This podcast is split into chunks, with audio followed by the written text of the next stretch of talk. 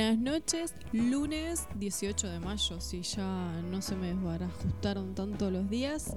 ¿Cómo anda Sebastián? Muy bien, ¿vos? Bien, a pesar de que, bueno, tuvimos algunos problemas técnicos para arrancar el programa, pero obviamente nuestro técnico es tan sofisticado que lo logró. Nos retrasamos 15 minutos, en cuarentena 15 minutos, no es nada. Así que les agradecemos por esperarnos y hoy tenemos un súper tema. Podemos hacer una denuncia con respecto a esto.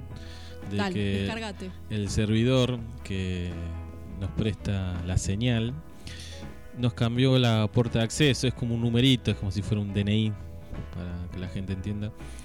Que tenés que poner un programita y eso te permite transmitir. Bueno, nos cambiaban ese numerito sin ningún aviso previo. Por eso no funcionaba. Pero lo lograste, lo descubriste. Yo creo que podés empezar. Mira, entre la herrería y la computación, podés empezar a establecer nuevos caminos laborales. Un amigo justo me estaba mandando un audio y diciéndome algo muy parecido. Qué interesante, ¿no? Que la cuarentena nos lleva a reflexionar si lo que elegimos o lo que estamos, o sea, lo que hacíamos justo antes de la cuarentena es aquello que nos da algo de placer. Es un poco angustioso, o sea, puede ser generar angustia o no, puede uno sentirse satisfecho con el camino recorrido hasta este momento. Sí, también puede pasar por una cuestión de acostumbramiento. Cosas que empezamos a hacer que nos dan placer, después con el tiempo, cuando se convierten en trabajo, ya no nos dan tanto placer. A mí Facebook es una insatisfacción constante. Facebook me recordaba eh, ayer que hace dos años renuncié a mi trabajo. Fue ¿Vivís como algo positivo? una de las mejores decisiones de mi vida. De hecho, siempre me he cruzado con, Igualmente, tiene de todo esa decisión, porque para, rescato muchísimo el camino hecho en, en ese trabajo. De hecho, de ahí me llevo a muchas de mis mejores amigas. Eh, muchas de colegas o compañeras de trabajo me han cruzado y me han dicho, y no te arrepentís, no extrañas nada. No. Nunca, o sea, registré que extrañaba algo de eso. Sí el compañerismo, los nenes, pero bueno, lo voy paliando con otras, en otros escenarios o en otras cosas. Pero después el trabajo donde yo me sentía que que todo el tiempo actuábamos a hacer algo, no, no lo extraño, para nada. Bueno, eh, todo el mundo está diciendo que el mundo no puede ser igual de lo que era antes de la pandemia, así que tal vez también las vidas personales no sean lo mismo. No, ni hablar. Y después, esa es otra, digamos, es como que la pandemia te permite pensar para atrás si el camino recorrido te satisface en algo o y hacia adelante si cambiarías algo de tu vida y también qué cambios van a venir a nivel mundial que va a repercutir.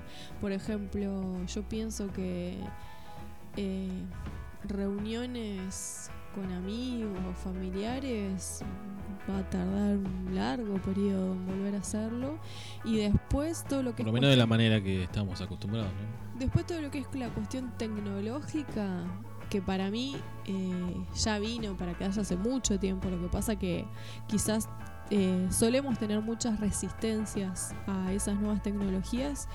Hoy ya queda fuera realmente si no le inyectas a tu trabajo, cual fuera, eh, alguna cuestión tecnológica una pavada.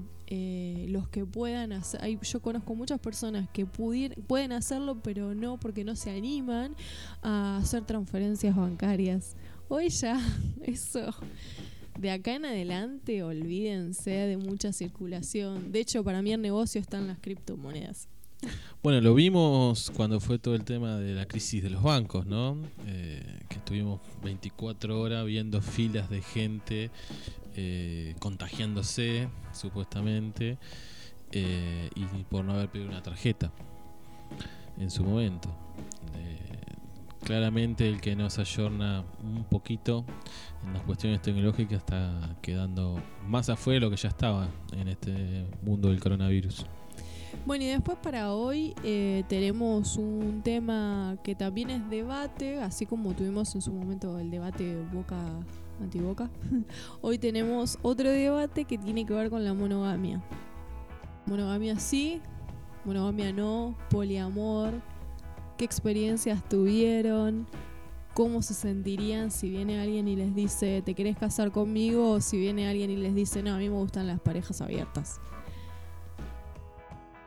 Vamos a pensar. O nuevos formatos que no, no tengan un nombre, que no conozcamos. Algunos tienen algún formato a relacionarse de manera sexoafectiva. fuera de los cánones eh, conocidos, también estaría bueno que lo compartan. Así que los invitamos a que puedan participar de ese tema del día. Lo pueden hacer en cualquiera de nuestras redes. En Eustaquio Un Vinito ya hicimos la publicación pidiéndole los comentarios. En Instagram también. Eh, un vinito radio 20 o en Twitter arroba un vinito radio y después el programa tiene muchísimo de noticias internacionales noticias nacionales y algunos análisis económicos que vamos a ir profundizando, varias efemérides. Vamos a retomar algunas efemérides de ayer que fueron muy interesantes, las vamos a recordar hoy y una linda serie para recomendar relacionada con, con la temática del día. Otra cosa que nos había quedado colgado de programas anteriores es la consigna sobre el fin de la cuarentena que íbamos a hacer una apuesta y íbamos a hacer un regalo a quien ganara. Eh, yo sigo sosteniendo mi fecha del 10 de junio. Eh, un oyente del fin de semana nos comentaba que tiene el 27 de junio como fecha, así que invitamos a todos que nos acerquen su pronóstico sobre cuándo termina la cuarentena en Argentina. El que más se acerca o la que más se acerca tiene premio. Exactamente. Eso tiene que estar, quedar registrado por escrito. Sí, sí. Así que si llevamos una eh, un sorteo transparente. Bueno, bueno vamos a una pequeña pausa. ¿Qué canción? Vamos, a, escuchar? un tema de Sergio Denis que nos abandonó en estos últimos días. Bueno, vamos con Sergio.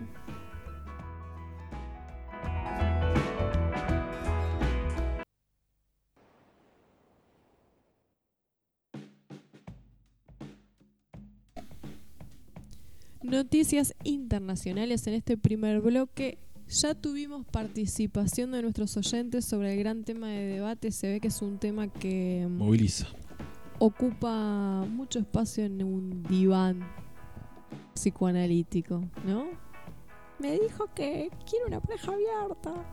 Me eh, sí, me imagino que todo lo que hemos hecho terapia, gran parte de nuestra de nuestro tiempo invertido en terapia tiene que ver con las relaciones afectivas. Así que me parece que es un tema que va a tener mucha participación. Lo pueden hacer en Facebook, Eustaquio Un Vinito, en Instagram, Un Vinito Radio 20, en Twitter, arroba Un Vinito Radio, nuestro canal de Telegram. Un Vinito. Eh, y quiero, antes que arrancar con las noticias internacionales, mandarle un fuerte feliz cumpleaños eh, a Carla, que es una flamante oyente y de hecho fue quien nos eh, obsequió la imagen con la que compartimos el programa de hoy. Bueno, muy feliz cumpleaños y gracias Así que un beso enorme a Carla y a su familia. Esperamos que en cuarentena haya pasado un lindo cumpleaños. Bueno, ahora sí, noticias internacionales. Organización Mundial de la Salud, la mayor parte de la población se va a contagiar. Siempre dando buenas noticias la OMS. ¿Y entonces para qué hacemos la cuarentena? Para que no nos arrebatemos en los hospitales. Muy bien. Ah. Hice bien la respuesta. Eh, ¿Qué es lo que plantea entonces la Organización Mundial de la Salud? Según el organismo, en las regiones más afectadas, no más del 20% ha logrado desarrollar algún tipo de humanidad de la enfermedad. Sin embargo, el promedio de inmunidad se encuentra incluso mucho más bajo, menos del 10%. ¿Esto qué significa? que no estamos desarrollando anticuerpos para el COVID-19 y que es muy probable que la mayor parte de la población contraigamos en algún momento COVID-19. Esto está bueno aclararlo porque mm, se dice, con la cantidad de casos que se está dando, que ahora ya estamos casi en un piso de 300, ¿no? Hemos saltado a eso como piso. Eh, la cuarentena no es que busca evitar los contagios, sí disminuirlos. Pero sí lo que busca la cuarentena es evitar la mayor cantidad de, posible de, de muertes. Que en un sistema colapsado, eh, al no poder dar asistencia a todas las personas, se generan más muertes las que se generarían si el sistema de salud estaría dando respuesta. ¿no? Ahora vamos a estar comentando un poco lo que es el caso de Chile y Perú, que justamente es una muestra de esto. Con este planteo, la Organización Mundial de la Salud lo que intenta refutar es la teoría que le hemos escuchado, por ejemplo, del expresidente Macri, de la inmunidad del rebaño. Lo que supone que cuanto más gente se contagie y se cure, habrá más inmunidad. Bueno, la, uno de los argumentos de la fallida marcha de los barbijos era ese, ¿no? Y por otra parte, lo que aseguraron desde la Organización Mundial de la Salud es que el COVID-19 podría volverse endémico en algunas comunidades y es decir, estos virus pueden no irse nunca, ¿no? En este caso el COVID-19. Sí, hoy leíamos un artículo sobre la gripe de Hong Kong, ¿no? Que todavía existe entre nosotros y es probable que muchos las hayamos tenido y nunca nos enteramos. Sí, hay virus que en algún momento circularon y fueron pandemia que hoy siguen teniendo circulación. Pero bueno, no generan las catástrofes que generaron en su momento. Muchos de los primeros casos sospechosos en Argentina a fines de febrero, principio de marzo, daban después que era mm, gripe A, la H1N1. Exacto, sí, sí, sí. Eh, así que bueno, por el momento, y también la Organización Mundial de la Salud lo que plantea es que eh, comprende a los países que están deseosos de eh, volver a activar la economía, pero les está pidiendo, teniendo en cuenta esto que decíamos, que sean cautelosos al momento de flexibilizar los aislamientos o las medidas de prevención que adoptó cada estado. Así que esperar. Sí, igual estamos viendo que, por ejemplo, en el caso de Italia o de España, eh, como que la cuarentena ya llegó a un nivel de hartazgo, o no sé si tendrá que ver con presión económica, es probable, eh, ya se está abriendo por completo prácticamente. De hecho, ya volvió en, muchas zonas, no sí en las capitales, pero en, lugares más retirados. Eh, los restaurantes o no sé si cines, pero bueno, algunos lugares de, de encuentro social. Creo que mm, en alguna medida nos pasa a todos.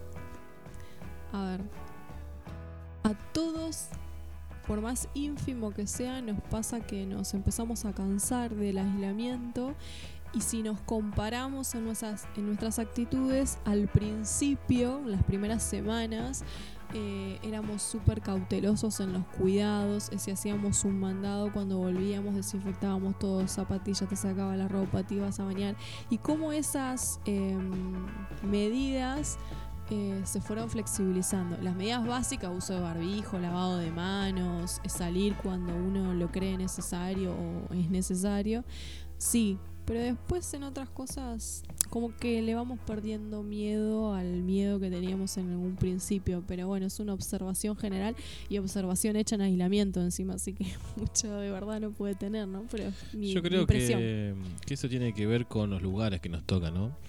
Eh, en el caso de Zipacha no tener ningún contagio.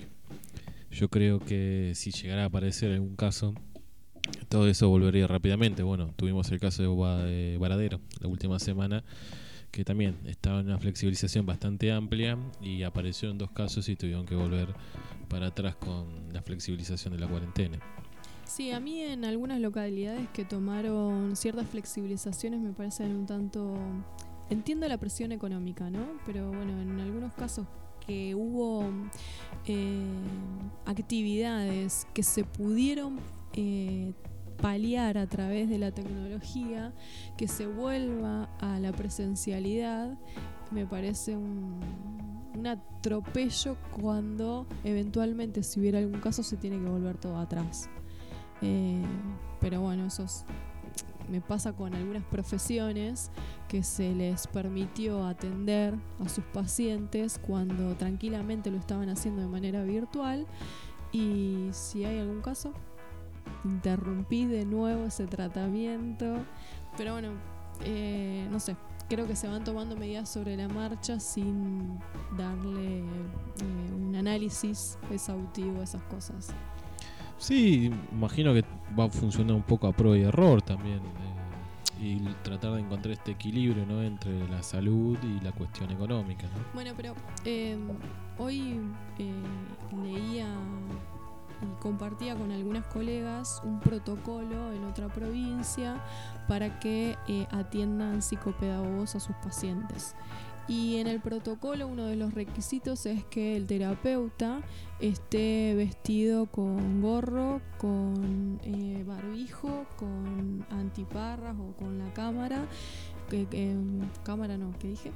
Máscara. máscara eh, con los em, en los pies los Sí, bueno, no sé cómo se llama. cobertores, no sé cómo los cobertores en los pies y bueno obviamente el El camisolín. el camisolín y mantener una distancia de dos metros con el paciente y uno trabaja con generalmente en la psicopedagogía con niños entonces, pensar en estar trabajando a dos metros y todo cubierto, tanto el paciente como el terapeuta, cuando en este momento pareciera que hay mucha más, eh, eh, diver- hay mucho más acercamiento a través de la pantalla, porque sería eh, una, algo tan escéptico y tan alejado del sujeto que me parece ridículo. Y encima, si hay algún caso, todo vuelve atrás. Hay o, por ejemplo, hacer terapia con barbijo. O sentarte en el diván y contarle a tu terapeuta con un barbijo.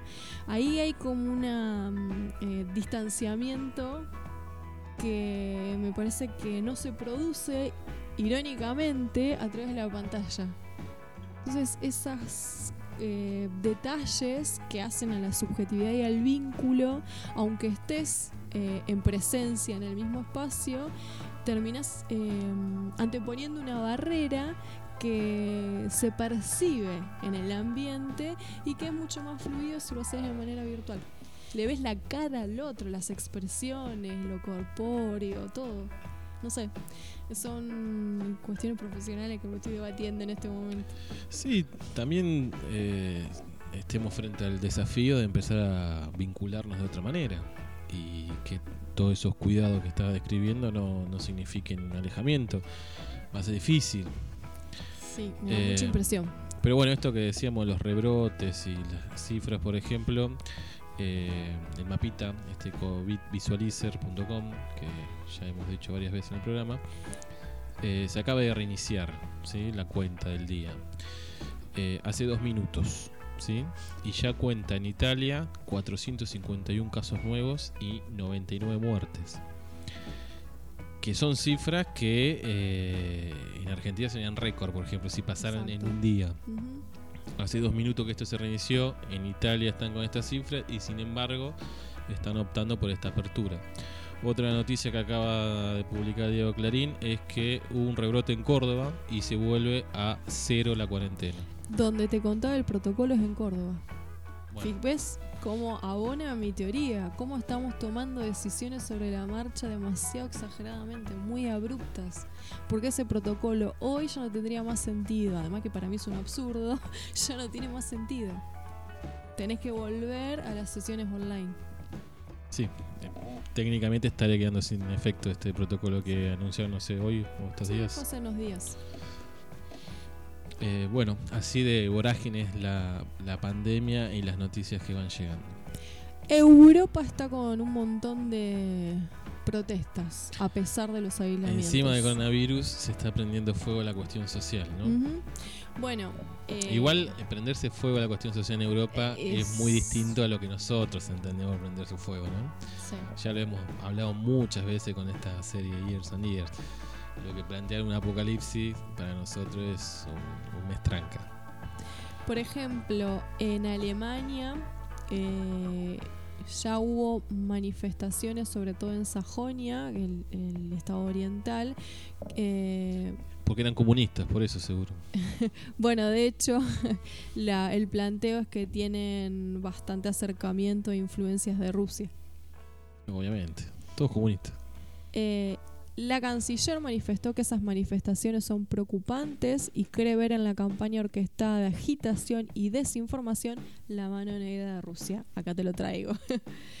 Alternativa para Alemania. Rusia que no está en ninguna panacea, ¿no? no, no, no, no. Rusia está con casi 300.000 casos. Tiene pocas muertes, así, 2.700.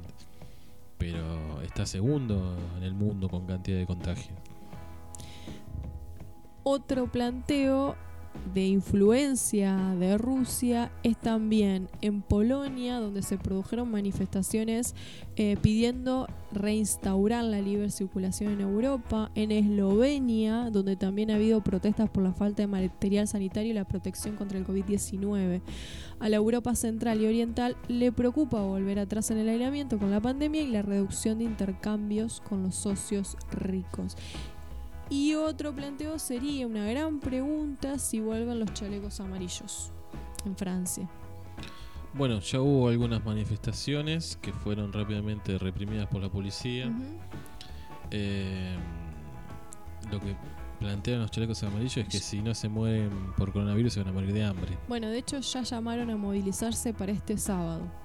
Si bien en Francia continúan estando prohibidas las aglomeraciones de más de 10 personas, la- bueno, los chalecos amarillos van a ignorar esta medida eh, y justamente lo que plantean es que no tienen nada que perder. Pero le van a cobrar una multa, ¿no? De 140 dólares. Sí, que aumentaron. En principio eran no sé, bastante 20 ridículo, dólares ¿no? a 145 dólares. Me acuerdo en la crisis del 2008 en España eh, habían puesto una multa a los que pedían en la calle. Las sociedades más desarrolladas y las mentes más brillantes supuestamente del mundo, alguien que está pidiendo porque no tiene para comer le cobra una multa por estar pidiendo para comer. Bueno, por ejemplo, en París y Montpellier ya hay manifestantes que desafiaron las restricciones y si bien hay sanciones, no las están eh, acatando, digamos. No. La cuestión es más importante. Lo que vos decías recién es de 41 a 145 dólares aumentaron las sanciones. ¿Quién las pasa va a que, pagar? bueno- No sé, voy. Sí, qué sé yo.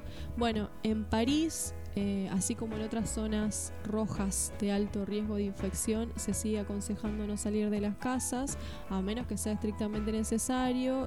Los parques y los jardines permanecen cerrados, pero así todo se promueve la manifestación de los chalecos amarillos. En Montpellier se llamó a una salida popular y social desde el final del encierro, organizados por grupos de resistencia local, y la intención es protestar contra la incompetencia del gobierno en la preparación y ge- gestión de una pandemia, aprovechando la situación para la multiplicación de medidas autoritarias y de seguridad cibernética, cuestión que hemos eh, comentado en un vinito sobre el impacto de la pandemia en la mm, en el uso de tecnologías, en la big data para eh, vigilar a sus ciudadanos. Pero bueno, los chalecos amarillos, que es un, un movimiento que tuvo su auge en noviembre del 2018, porque en ese momento estaban protestando por el aumento del impuesto al combustible, ya se convirtió en una expresión social generalizada y vuelven a escena a pesar del aislamiento en Francia. Bueno, en este caso se está replicando en Cataluña y en Bélgica también, ¿no? Sí, en Bélgica hubo protesta de los médicos eh, ante la primer ministro, que a la llegada hubo un, un, eh, un acto, digamos, y a la llegada de la primer ministro se la recibieron todos de espalda y en silencio. Y la protesta está dirigida a que no están eh, teniendo los insumos sanitarios y de bioseguridad suficientes para atender los casos de COVID-19. Me lleva un poco a pensar la situación en Argentina, ¿no? Que hubo bastante barullo en un momento con el tema de si estaban con los elementos o no estaban con los elementos los profesionales nuestros. Eh, y en esta comparación, ¿no? Con Bélgica, mm, ícono de modelo de organización. Y las cifras también, por ejemplo, Bélgica tiene en este momento alrededor, ¿no? Aproximadamente 9.000 muertos y 55.000 contagios. ¿No? Y, y además, bueno, no vamos a comparar eh, una economía con otra. Por eso mismo. Eh, se hace difícil a veces tener algunos reclamos en algunos contextos. ¿no? Y por otra parte, una particularidad de Bélgica es que la mortalidad es excepcionalmente alta. Tiene niveles sin precedentes, sobre todo eh, en el periodo de los primeros 15 días de abril tuvieron muchísimos casos de mm, fallecidos. De hecho, comparan la cantidad de fallecidos en el mes de abril con el abril de la Segunda Guerra Mundial porque las cifras absolutas se comparan per cápita, ¿no? De fallecidos per cápita se comparan con esa mm, con ese hecho histórico, con ese momento histórico. Sí, y que no es ninguna casualidad, digamos, están comparando con una guerra eh, o con la guerra más devastadora que sufrió la humanidad. Así que bueno, Europa está mm, bastante eh, empieza a estar convulsionada. Después Sí. lo que vos planteabas en Cataluña tiene que ver también con el hambre en Cataluña, ¿no? Sí, con el tema del reparto de, alimentos, ¿no? Gratuitos. De hecho, comparan la crisis en este momento eh, y la cantidad de pedidos de bolsones de comida, que diríamos nosotros, de asistencia alimentaria, con la crisis que ellos tuvieron en el 2008. Porque plantean que la crisis en el 2008 eh, la definen como bastante más escalonada, o la caracterizan de esa manera. Ahora fue una crisis eh, que se precipitó rápidamente y a diferencia del 2008 ya se venía de una crisis. Entonces eh, hay un montón multiplicados las personas que están pidiendo ayuda alimentaria en este momento y que una ayuda alimentaria que llega a pocos o de mm, escasa, digamos, para cada persona. Y pensemos que Cataluña es una de las regiones más ricas de España, de hecho ese es uno de sus argumentos eh, para buscar la independencia, de que mantienen al resto de los españoles que son unos vagos. Eh, no sé si sean tan ricos porque si no le pueden dar de comer a su propia gente. Eh, bueno, eso también para pensar a veces los eh, discursos que siempre vamos a lo mismo, ¿no? En esta defensa de este sistema que claramente no, no funciona. Por donde se lo mire. Eso en Europa. Y después, si nos venimos para este lado, en América Latina también hay situaciones complejas. Eh, quizás no hay mm, hechos eh, de algún grupo eh, social o alguna manifestación que se esté eh, provocando en América Latina, pero sí hay Digo, hay situaciones casos en. Chile Hubo casos en Chile que los a los chalecos amarillos. Eh, bueno, cacerolazos en Brasil. Bueno, ahora lo que No hay a gran es- escala, ¿no? Tal vez. Eh, fíjate Bueno, vos, ¿no? los cacerolazos en Argentina. Sí, No, no los pidiendo que se fuerza, bajen digamos. Los Em, sueldos de los políticos y después hubo otro pidiendo que frenen la salida masiva de los presos. Está bien, tenés razón. Pero Sí, son un poco lo- más ridículos sí, vez. exacto. Y no se comparan en, en visión del mundo los cacerolazos que hubo en Argentina, que por suerte fueron ínfimos, a las manifestaciones, no sé, de los chalecos amarillos en Francia. No, y sobre todo en, eh, en los motivos que movilizan una manifestación y otra, ¿no? Creo que se acerca más al caso de Brasil que te iba a contar. Bueno, a ver, yo después te cuento algo también de Brasil. Ok, en Brasil, escuchen por favor, siéntense. Civiles armados apoyan a Bolsonaro en Brasilia. Los famosos 300 se llaman ellos mismos.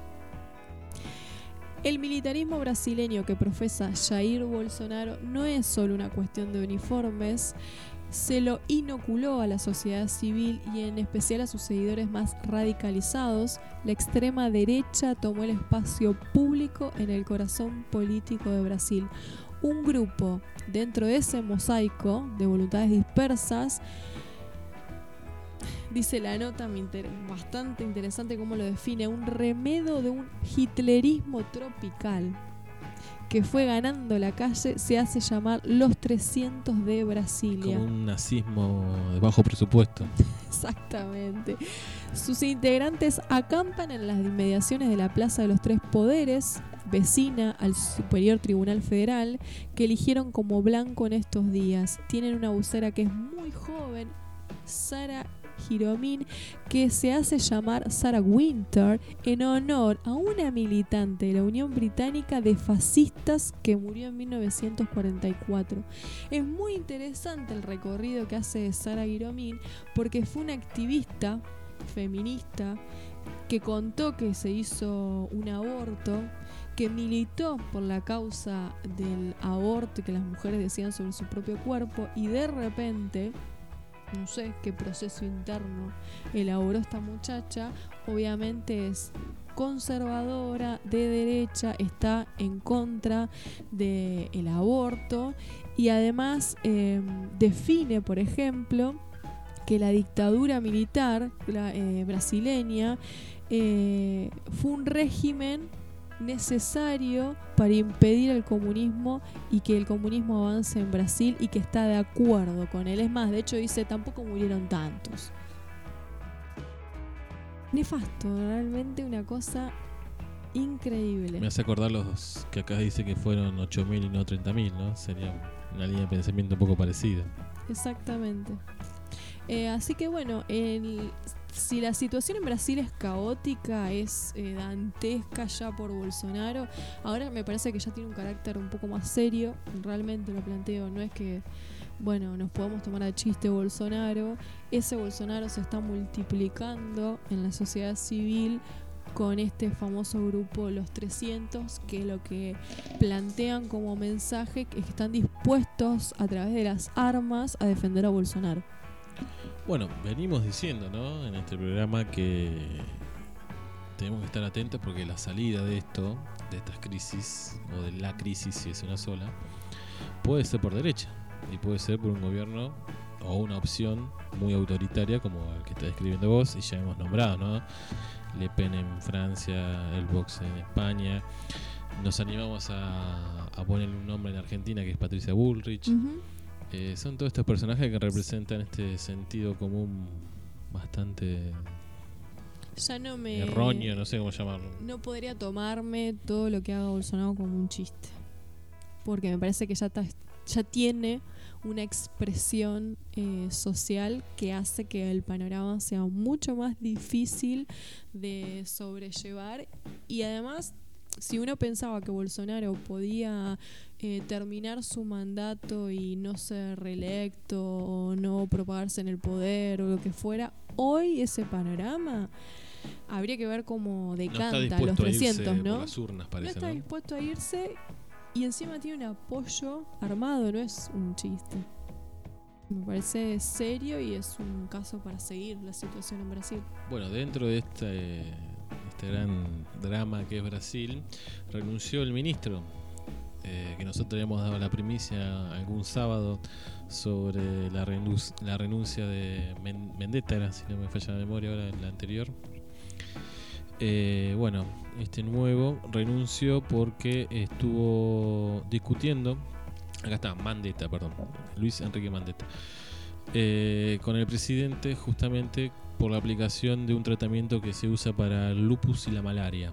Según el presidente, eh, es la cura para el coronavirus. Eh, no hay evidencia científica eh, y por eso el ministro renuncia porque no está de acuerdo en aplicar, porque sí, masivamente un tratamiento sin saber qué efectos puede traer. Y bueno, asumió en su lugar el viceministro de salud, el general Eduardo Pazuelo, que no tiene nada que ver con la salud, pero es especialista en compras gubernamentales. Así que... Bueno, esperemos que haga buenas compras gubernamentales para que los médicos tengan las medidas de seguridad necesarias. Así que ese es el nuevo ministro de salud de Brasil, ¿no? un general del ejército. La situación en Brasil es, está muy empantanada porque uno podría decir, bueno, hay crisis política en Brasil por la renuncia, la renuncia de los ministros de salud, la disputa que tuvo con las Fuerzas Armadas, el bipoder en Brasil, pero ahora que resurge este nuevo escenario de los 300, eh, hay una disputa política, pero para mí bastante equiparada. El otro día escuchamos un testimonio de Lula, el expresidente de Brasil también, que advertía de bueno que está en un desmanejo total. Brasil que no, no, no, hay una organización, no hay alguien que esté gobernando más allá de las payasadas que haga Bolsonaro. Y advertía también de una salida a través del fascismo y también decía esto de que no se iba a ir fácilmente. Bolsonaro que no iba a aceptar que las urnas le digan que no. Bueno, y también Pero que creía en su pueblo de que le iba a poner ese freno y que estaría dispuesto si se lo pidieran. Sí, eso fue muy ambiguo, ¿no? Como que no quería ser candidato, pero que si se lo pedían, sí. Bueno, los políticos suelen decir ese tipo de frases. Así que bueno, habría que ver qué rol asume Lula también en los próximos tiempos. Está grande igual Lula. Sí. Lamentablemente. Chile y Perú también tenemos noticias que son preocupantes porque tienen ambos países un dilema ético, el dilema de la última cama. Es decir, eh, tienen altas tasas de contagio y por lo tanto eh, los hospitales ya no dan abasto y los médicos se debaten en esta altura, ya llegaron como a esa fase de elegir a quién se le va a dar las camas por si necesitan em, eh, terapia intensiva u, oxígeno. Eh, y los grupos de riesgo, población que tenga antecedentes previos y el pronóstico son los eh, puntos que se observan y que el comité ético de cada hospital tiene en cuenta para decidir a quién se le da la posibilidad de recuperarse, definitiva, y intentar recuperarse y a quién no. Entonces, cuantas más chances tengas de morirte por coronavirus, más te vas a morir. Claro, menos cuidados médicos vas a recibir. Exactamente, porque se le... ¿Cuál es el dilema acá? Le van a ofrecer... Bueno, esto ya pasó en Europa, ya lo habíamos conversado. Italia y España lo aplicaron. Se le está dando, se le da la cama. Ni siquiera iban al hospital, no le permitían la entrada. Exactamente. Bueno, en Se morían solo en su casa los viejos. En Perú eso sí ya está sucediendo. Bueno, Perú tiene 94.933 casos confirmados de coronavirus y 2.789 muertes. ¿sí? En Perú, si el paciente es grupo de riesgo y tiene alguna otra enfermedad previa, eh, se le dice que se quede en su casa. O sea, se lo invita eh, a morir en soledad. En paz. Sí. Pero bueno, eh, qué increíble, ¿no? Que, no sé, pienso en esos médicos también, lo difícil que debe ser tomar una decisión así eh, porque están en definitiva otros seres humanos decidiendo sobre la vida o no. Entiendo que ante la disposición de mm, eh, herramientas, materiales o elementos médicos, uno diga, bueno, le vamos a dar la oportunidad a una persona eh, que tenga chances de sobrevivir. Pero bueno, también es muy aleatorio, digamos, se está tomando una decisión sobre algo que intenta ser objetivo, pero que no es certero porque eventualmente podría sobrevivir esa persona. No, y lo peor de todo es que estos médicos ahora están tomando este tipo de decisiones por una decisión política que no se tomó antes. Exacto, sí. Pienso en esos médicos después de la pandemia. ¿eh? Claro, no, digo, pues si la cuarentena se hubiese planteado de manera estricta desde un primer momento, y sobre todo Sudamérica, que tuvo la chance de ver lo que pasó en Europa, digamos, tuvimos esa ventaja, eh, y no haberlo hecho es doblemente grave, me parece. Porque de última Europa podrá decir, bueno, vimos lo que pasó en China, que no parecía que era tan grave y nos pasó por arriba la ola, ¿no? Pero acá nosotros vimos lo que pasaba si no se implementaban las medidas estrictas y de manera rápida. Y sin embargo, muchos gobiernos de la región hicieron caso omiso. Bueno, hoy la hoy hablábamos, perdón, de la Organización Mundial de la Salud, que planteaba que la mayor parte de la población se va a contagiar, pero también habló de China y de un nuevo liderazgo mundial. Sí, eh, China hizo propuestas eh, en esta eh, reunión de manera de emergencia que convocó la Organización Mundial de la Salud, donde prometió una vacuna para todos y todas y todes, en contraposición de, de Estados Unidos y Gran Bretaña, que automáticamente salieron a contestarle de que no van a permitir patentes libres para las vacunas. ¿sí? Ellos quieren cobrar por las vacunas. Eh, otra cosa que prometió China es eh, crear como una especie de polo industrial, para traducirlo de manera fácil, donde se garantice la producción de implementos médicos necesarios para combatir la pandemia y eh, que ese lugar sirva para distribuir y armar toda una logística para distribuir rápidamente a todo el mundo y a todos los países que necesiten estos implementos médicos. También eh, el presidente chino habló de perdonar o condonar las deudas externas de los países más pobres. Eh, esto lo pone en un lugar central a China, sobre todo en esta en este contexto. Y Algo de lo que ya había planteado Han. Exactamente, ¿no? Y un poco a eso. De que China se iba a mostrar como un modelo a seguir y de esa manera a exportar su.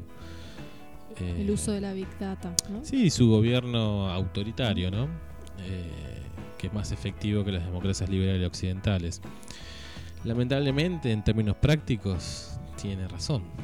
Eh, tenemos un Trump y un Boris Johnson dándole la espalda al mundo, prohibiendo exportaciones, incautando eh, partidas de implementos médicos para otros países, poniendo más plata y llevándosela.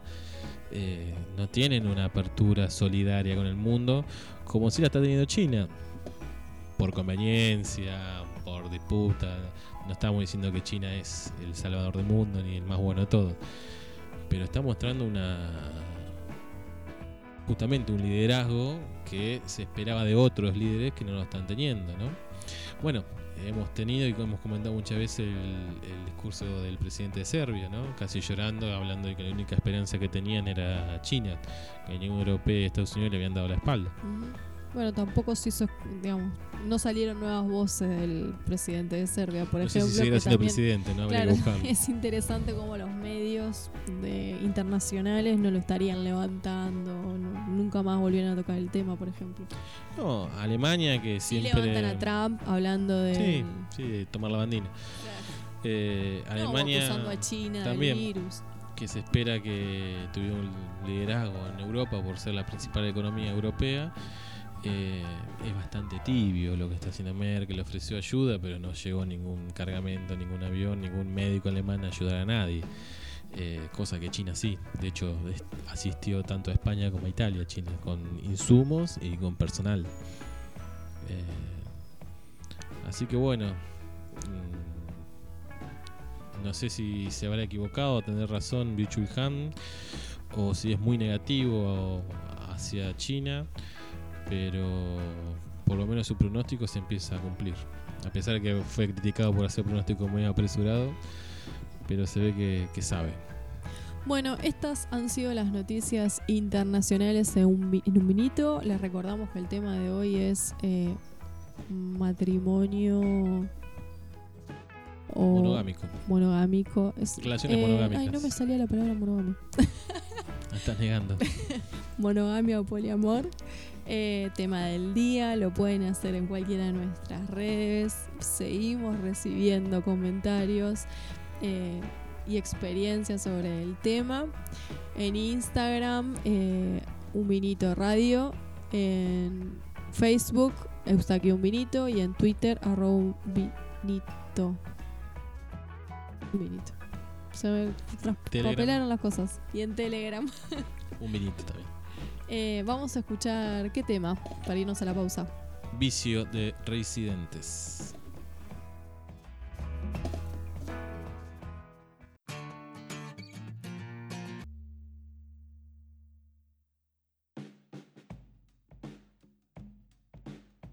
Volvimos de la pausa después de Vicio y derecho a las noticias nacionales.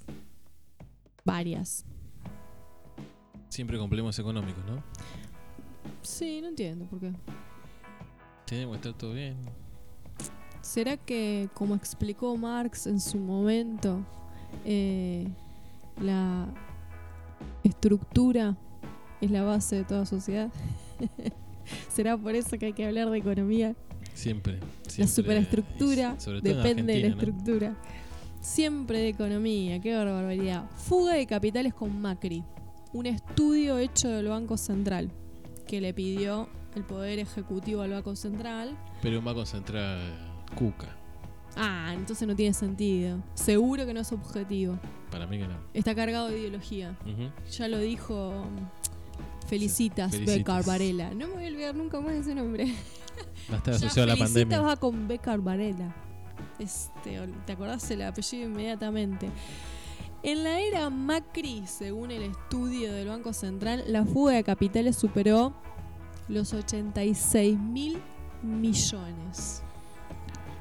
Mm, Más de la mitad, ¿no? De lo que debemos. Estamos alrededor de los 150 mil. Se triplicó entre 2015 y 2019. De acuerdo con los datos arrojados, fueron 6,7 millones de personas humanas y más de 85 mil personas jurídicas las que compraron divisas durante este periodo. Pero, pero, ahí vamos, en esa concentración de personas también se observó que al diferenciar entre personas humanas y personas jurídicas, apenas el 1% de las empresas que resultaron compradoras netas adquirió 41.124 millones. Es decir, hiperconcentración. Y en el caso de las personas humanas, tan solo el 1% de los compradores acumuló 16.200 dólares en compras netas durante el periodo. Así que todos estos muchachos se llevaron los dólares y al país le quedó la deuda. Exactamente, exactamente. Eh, esa formación de activos en el exterior durante la primera etapa de auge de ingresos de capitales alcanzó 41.100 millones y en la segunda etapa de aceleración de salida de capitales, que esto fue a partir de mayo del 2018, alcanzó los 45.100 millones. Se la llevaron todas chingüengüenchas. Bueno, ojalá que sirva para algo estas investigaciones y no sé si devuelvan algo, paguen de alguna manera, algo, ¿no? Eh, porque si no es como que es re fácil, ¿no? Estás en un gobierno cuatro años, te fugás todo lo que podés y listo. Y la cuestión también es que durante la primera fase de ingreso de capitales, que se extendió hasta eh, comienzo del 2018, de cada 10 dólares que ingresaron, 8 dólares tenían su origen en colocación de deuda y capitales especulativos. A la bicicleta, ¿no? Exactamente. No iban a inversión productiva. 8 de cada 10 dólares iba a la bicicleta y de- después de esa bicicleta a la fuga que antes describías. El ingreso de divisas por deuda pública, privada e inversiones especulativas sumaron 100 mil millones. De esta manera, desde el periodo 2015-2019, la fuga de capitales se triplicó. Bueno, son datos duros de la realidad, eh, pero lo decía de manera irónica, pero seguramente eh, recibamos ese tipo de contestaciones de que el Banco Central está mintiendo y es un Banco Central tomado por el kirchnerismo y da todos estos números falsos para hacer quedar mal al pobre Mauricio Macri que volvió a aparecer públicamente en su cargo en la FIFA, ¿no? No sé bien de qué consiste su cargo en la FIFA, pero ahora es un dirigente del fútbol mundial. Sí, y una de las apariciones recientes que tuvo, no sé si desde el cargo en la FIFA, la verdad que, pero eh, aconsejó eh, contemplar eh, las dificultades económicas por el aislamiento. Como no lo hizo durante cuatro años, ahora le pide a otro que lo haga. Yo, Bueno. mejor callate. O da explicaciones sobre la fuga de capitales, sería más interesante. No creo que dé explicaciones sobre eso. Pero bueno, hubo una encuesta este fin de semana, bueno, por lo menos se publicó este fin de semana, sobre cómo sería la elección presidencial del año pasado, si se hiciera ahora, ¿no? Y estaría perdiendo por 30 puntos Macri. Así que cuanto más habla, más se hunde. Eh, me llama la atención que también tuvo una gran caída el camarada del caño. Mm, Que mucho no ha hablado, no sé por qué cae. Y sí sube Gómez Centurión y Esper, ¿no? Volvemos a lo mismo. Ay, La salida por la derecha, ¿no? Exactamente. Eh, Esper sí estuvo hablando, estuvo paseando por los canales, pero Gómez Centurión no apareció nunca más y sin embargo suben las encuestas igual. Eh, Me parece que eh, el peronismo tiene que estar mirando eso. Eso es lo que hay que estar mirando. No nos eh, no aflojemos porque ahí hay un problema. Si miramos, por ejemplo, el caso de Brasil, si miramos, hoy los recordábamos, los cacerolazos, eh, que no exigían eh, el fin del capitalismo, digamos, o redistribución de la no, riqueza, todo lo contrario. eh, que exigían que no se les cobre el 1% más rico el impuesto a la riqueza o que no se eh, les diera prisión domiciliaria a los presos de riesgo por COVID-19. Si estamos mirando eso y la suba, por ejemplo, en las encuestas de estos personajes liberales, ojo, sí, Gómez eh. Centurión más que liberal es Bueno, nazi. Nazi, no, sí, sí, sí, sí, sí. Sí, Gómez Centurión, sí. No tiene mucha ambigüedad en su discurso. Ojo, porque me da la impresión que la idiosincrasia del ciudadano argentino, mal que nos pese, para mí está más cerca de los 300 de Brasil que de los chalecos amarillos. Sí, sí, sí, obviamente. Eh, así que la salida de la pandemia hay que tener cuidado porque mm, puede, de alguna manera, pero hay signos de que puede ser más antirrevolucionario o reaccionario que, que un cambio estructural del sistema. Eh, lamentablemente eh, habíamos ya mencionado que aumentaron muchísimo los casos de contagio en las villas de Cava y en la villa 31 eh, conocíamos este fin de semana que falleció una de las conocidas trabajadoras de la garganta poderosa, que es Ramona. Sí, que Así se había que- hecho conocida por reclamar agua potable eh, en el barrio del 31.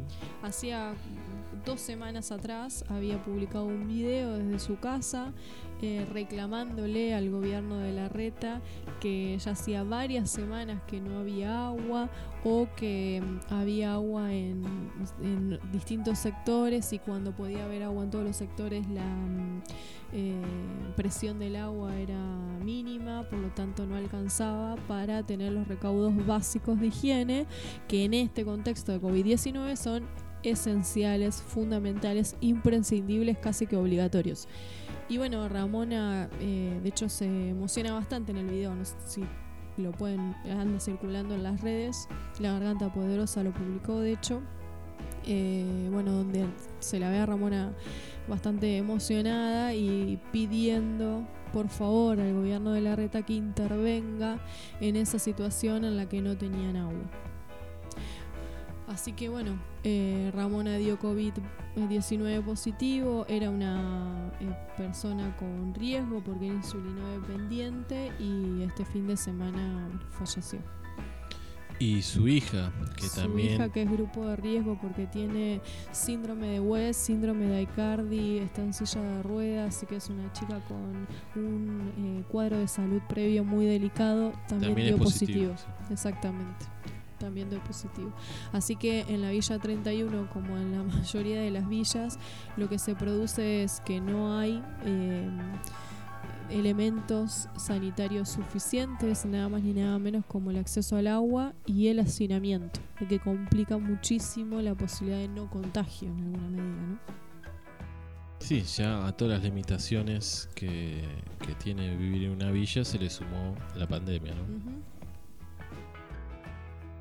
Después, eh, hablando hoy de que en, el Banco Central está lleno de cucas, eh, Clarín publicó una nota eh, también con un título bastante tendencioso, bueno, como todo, como todo periodismo tendencioso, sobre una propuesta de nacionalizar o en realidad eh, ser partícipes del paquete accionario de aquellas empresas, el a la Estado, que se ¿no? asiste. A la que se asiste. El jueves estuvimos comentando todo el plan o el paquete de medidas económicas de la Unión Europea que incluye justamente eh, esta opción de las empresas que re- eh, reciban algún salvataje o alguna ayuda de los distintos estados europeos. El Estado no solo es que le da esa ayuda, sino que se hace eh, compra acciones con esa ayuda y empieza a tener decisión sobre esa dentro de esa empresa. Eh, no es que toma control sobre la empresa, pero bueno, de acuerdo a la ayuda que dé, de acuerdo a las decisiones que pueda tomar. Bueno, esta dirigente kirchnerista propone exactamente lo mismo. De hecho, eh, cita el caso de la Unión Europea eh, su propuesta para la Argentina, de hacer exactamente lo mismo. ¿no? De esto que hemos hablado en programas anteriores, de si empresas como Techino, Clarín tienen problemas para pagar el sueldo, bueno, está bien, el Estado argentino se va a hacer cargo de esos sueldos, pero hacerse cargo de esos sueldos tiene un costo. Yo te pago el sueldo, Clarín, de tus empleados, pero Me Qué parece que es bastante justo Bueno, lo que se pide, ¿no? eh, por eso el título de Clarín es algo así como alerta o Sí, preocupación. iniciativa kirchnerista, comunista, venezolana, cubana, que quiere tomar el control de la libre empresa en Argentina. Lo hace Merkel, sí, sí. lo hace Merkel y Macron y está todo bien. Y eh, una de las noticias que teníamos hoy para comentar en este bloque de nacionales es una nota que salió en página 12, nos pareció bastante interesante porque viene a debatir con la idea de los economistas ortodoxos que plantean que a mayor emisión monetaria, mayor inflación. Y la nota parte de un dato que salió en abril que eh, la inflación de abril fue del 1,5 y fue la menor inflación registrada en los últimos 31 meses. Pero al mismo tiempo eh, hay mucha emisión monetaria en este momento. Sí, creo que la baja inflación, entre muchas comillas, porque no es baja, eh, se debe al gran parate, ¿no? Me acuerdo allá por 2008 con el conflicto del campo y un poco después también se hablaba del enfriamiento de la economía, de una economía sobrecalentada que es lo que genera inflación. Bueno, ahora tenemos una economía congelada, no enfriada. Por eso eh, no hay suba de precios. Claramente, uno de los datos, si vamos a los datos finos, los alimentos subieron un 3%. Dentro de- después se licúa ese porcentaje dentro del total, ¿no? Pero bueno, justamente lo que sí se vende, eh, sí aumentó. La nota la escribe Emanuel Álvarez Agis, que es economista, Sí, que fue candidato a ser ministro de Economía también. Y él lo que explica es que la teoría monetarista que plantea esta idea de a mayor emisión monetaria, a mayor inflación, se olvida de algunos factores en esa ecuación Él se asume monetaria. como keynesiano. Podemos hacer algún momento algún programa explicando las ideas económicas dominantes dentro del capitalismo, ¿no? Después haremos algún apartado para la izquierda. Eh, y, se, digamos, y él dice, se olvida de algunos factores esa ecuación del monetarismo, que es eh, la velocidad de la circulación del dinero, Entendamos El velocidad precio. como poder adquisitivo, ¿no? Capacidad de compra. exacto, y eh, la cantidad de transacciones también, o sea, la cantidad de personas que están haciendo circular el dinero. Que eso está paralizado, básicamente. Lo que sí advierte es que una de las eh, de los factores que podría incidir en inflación y en el aumento en inflación es la brecha que se está generando entre el dólar oficial y el dólar blue. Que eso sí podría generar que no se pueda mantener, eh, si bien es una inflación baja, dice este economista, es inflación. Igual está en positivo la inflación. Eh, no hay deflación. Entonces, eh, lo que sí hay que tener en cuenta no es la emisión monetaria que está teniendo el gobierno, sino no poder controlar la brecha entre el dólar oficial y el dólar blue, que es, la disparada fue bastante abrupta los últimos días de la semana pasada, que ya ronda los 140 pesos el dólar blue. Ahí es donde habría que prestar atención según el economista y ver de qué manera se puede mantener, no sé si achicar, pero mantener esa disparada del dólar blue. Sí, igual, sin ser un especialista obviamente, pero yo estoy convencido que la inflación no tiene resolución dentro de las variables económicas. Porque básicamente se maneja por una expectativa, que es la expectativa de cantidad de dinero circulando en la economía. Eh, por eso, para los ortodoxos, las paritarias son distorsivas del mercado porque generan una expectativa inflacionaria, una expectativa de que va a haber más plata en los bolsillos de las personas, entonces los comerciantes aumentan. Si la base de la inflación tiene que ver con una cuestión de especulativa, va a ser muy difícil eh, solucionar el problema de inflación. No sé si es el caso de todos los países del mundo, pero en mi corta vida, lo que he visto en Argentina tiene que ver directamente con eso, la inflación. Se supone que va a haber más plata, entonces aumentamos. De hecho, cuando la economía se recupera después del cimbronazo del 2001, es cuando empieza el problema inflacionario.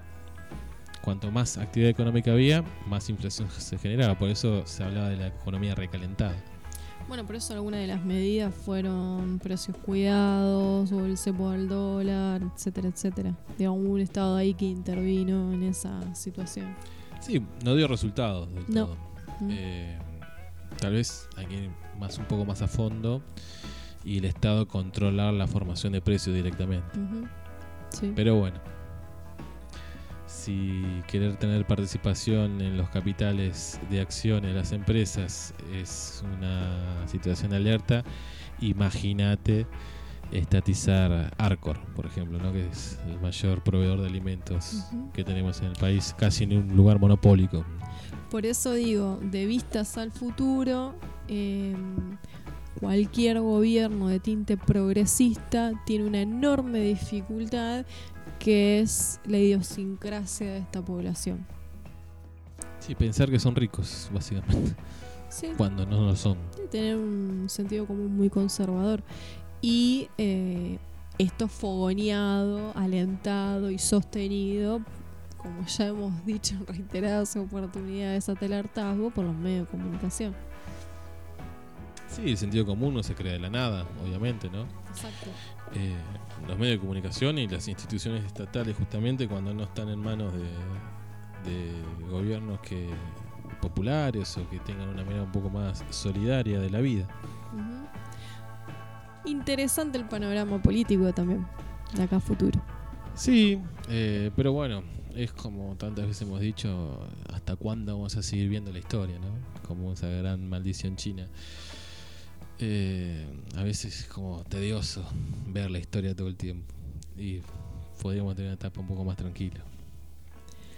Después de la pausa, eh, hacemos tema del día. ¿Nos queda algo pendiente de nacionales? Eh, que se extendió la prohibición de despidos por 60 días más en la Argentina. Y no dimos los datos de hoy del coronavirus. Hubo nueve muertes y 303 nuevos casos. Bueno, ya, ya el número se mantiene. Con el correr de los días, los 300. Sí, y hay que esperar que va a seguir aumentando. no hay que esperar que, que baje. Bueno, después de la pausa, entonces, tema del día: monogamia, poliamor, contrato nuevo, nueva manera de definirlo, indefinide. Vemos qué pinta. ¿Con qué tema nos vamos a la pausa? Con Odisea en el espacio de David Bowie. Nos vemos al regreso.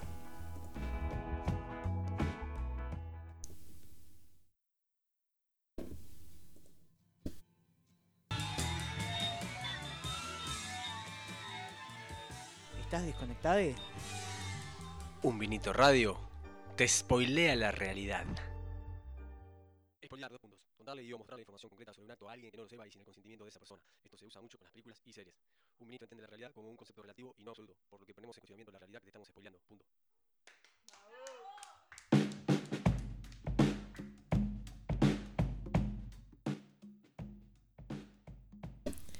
Volvimos de la pausa con una nueva cortina, un separador. Un separador que le tenemos que agradecer al profesor Liera y a Piqui San Pedro con su enorme esfuerzo técnico de mandarnos los audios para que podamos eh, editarlo y que estuvieran hoy al aire.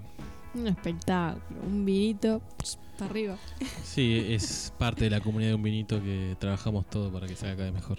Como ya es eslogan de un vinito, un vinito para todos y todo es para un vinito. Ya es un colectivo de trabajadores de un vinito. Por suerte, cada vez somos más. Bueno, tema del día, monogamia, poliamor, no se sabe qué, qué onda, muchache. Yo soy... mm, Digo, a ver, yo soy partidaria de la monogamia. Así, tácate. Yo estoy en un pleno proceso de desconstrucción. eh, así que Ajá. hacerme partidario de algo eh, me cuesta. Sí puedo explicar eh, mis elecciones de vida a través de la educación que he recibido, la formación que he recibido y que obviamente tiende a la monogamia. Pero no hago un pedestal o algo sagrado o sacro de la monogamia. No, estamos de acuerdo.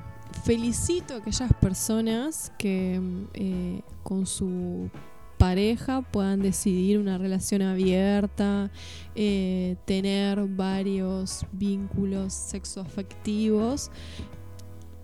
Eh, quizás eh, por la formación, por lo que fuera, mi propio inconsciente, yo siempre me vuelco más para esos argumentos también.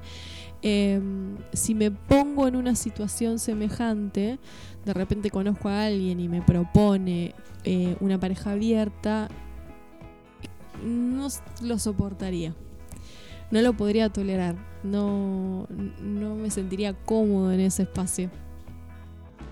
No, eh, sobre todo uno que no tiene experiencia en cómo llevar adelante esas nuevas dinámicas. Eh, Los celos, rivalidades. em, creo que tengo muy instalado la idea de infidelidad, por lo tanto, em, cómo apropiarme de ese nuevo contrato vincular al que no estoy acostumbrada a vivenciarlo, ¿no? Porque no tengo referentes en este caso. Entonces no, no sería un lugar, entiendo, imagino, en el que podría nadar como pez en el agua. Sí, eh, igual me parece que lo interesante del tema es poder pensarlo en una clave crítica y de ver de dónde viene la monogamia o por qué la monogamia durante tanto tiempo tuvo su lugar, como decía antes, eh, sagrado o de única manera de vincularse. Eh, y bueno, como veníamos hablando hoy en el programa y desde que arrancó un vinito, tenemos que ir a raíces económicas básicamente, ¿no? Eh, la pareja monogámica o la familia tipo es la célula base del sistema capitalista. Bueno, eh, quizás cuando vivamos en otro modo de producción, me es más fácil eh, tener otros vínculos amorosos. No, lo interesante es entender Por cómo- ahora voy a decir que soy víctima del capitalismo. cómo cuestiones económicas o políticas nos atraviesan hasta los propios cuerpos. Bueno, hemos hablado de Foucault acá alguna vez, lo explica muy bien esto, ¿no? Cómo la- biopolítica, ¿no? Bueno, el amor, ¿no? Y las decisiones que uno toma en relación al amor es político. Por esto que vos estás diciendo, ¿no? Sí, la concepción del amor eh, romántico, cuando hablamos justamente del, del amor, hace un par de programas atrás, que yo decía el amor Disney. Bueno, ese amor idealizado que en la práctica nunca existe porque justamente es la no existencia. eh, tiene que ver con eh, cuestiones políticas y económicas, ¿no? ¿A quién le conviene que nos relacionemos de esta forma? Vamos a eh, ver qué dicen nuestros oyentes. ¿Qué te parece? Por ejemplo, eh, Lucila plantea: eh, ¿A dónde estoy? Acá. Personalmente elijo monogamia. No me va el poliamor. Y le digo, fundamenta tu respuesta. Eh, pero dice, considero que es una cuestión de cada pareja, que es un acuerdo, es un contrato. eh, formar una pareja dice conlleva mucho trabajo, mucha dedicación, tiempo y aquí arroja una frase bastante escuchada, si ya con uno es complicado, imagínate con más de una. Es Eh, un poco machirula. bueno, una, uno, une. No, no, Es en su concepción, más allá de, de cómo termine la palabra. digamos. Y sí reflexiona sobre la infidelidad. Dice, no sería infi- infidelidad si se acuerda de entrada, ¿no? Que en realidad dice muchas cosas hay que acordar de entrada. Y también eh, interesante porque surge en la charla con esta oyente y colaboradora eh, que mm, es una cuestión política, porque dice, igual entiendo que hay como una cuestión cultural, entiendo que hay algunos sectores que son más adeptos al poliamor, asociados quizás al progresismo, eh, que con otros. Entonces, bueno, una cuestión cultural, le agrego yo política. ¿eh? A mí es un tema que me gusta mucho porque creo que es justamente transideológico. Eh, no tiene que ver con un progresismo o un no progresismo. Eh, tiene que ver justamente con lo que vos decías, con lo más profundo, el inconsciente, con la constitución misma de la persona, cómo entender los vínculos.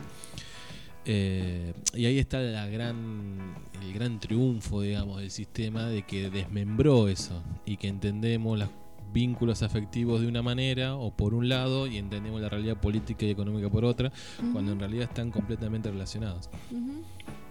Bueno, sí. Otra de las cuestiones que decía eh, Lucila es que cómo se juega la inseguridad ¿no? y la autoestima en una posible relación abierta. Sí, igual ahí hay otro, otra cuestión hay que seguir dando vuelta, que es la cuestión del contrato, del acuerdo previo, que no deja de entenderse como una relación mercantil. ¿no? Yo acuerdo darte algo, vos acordás darme algo.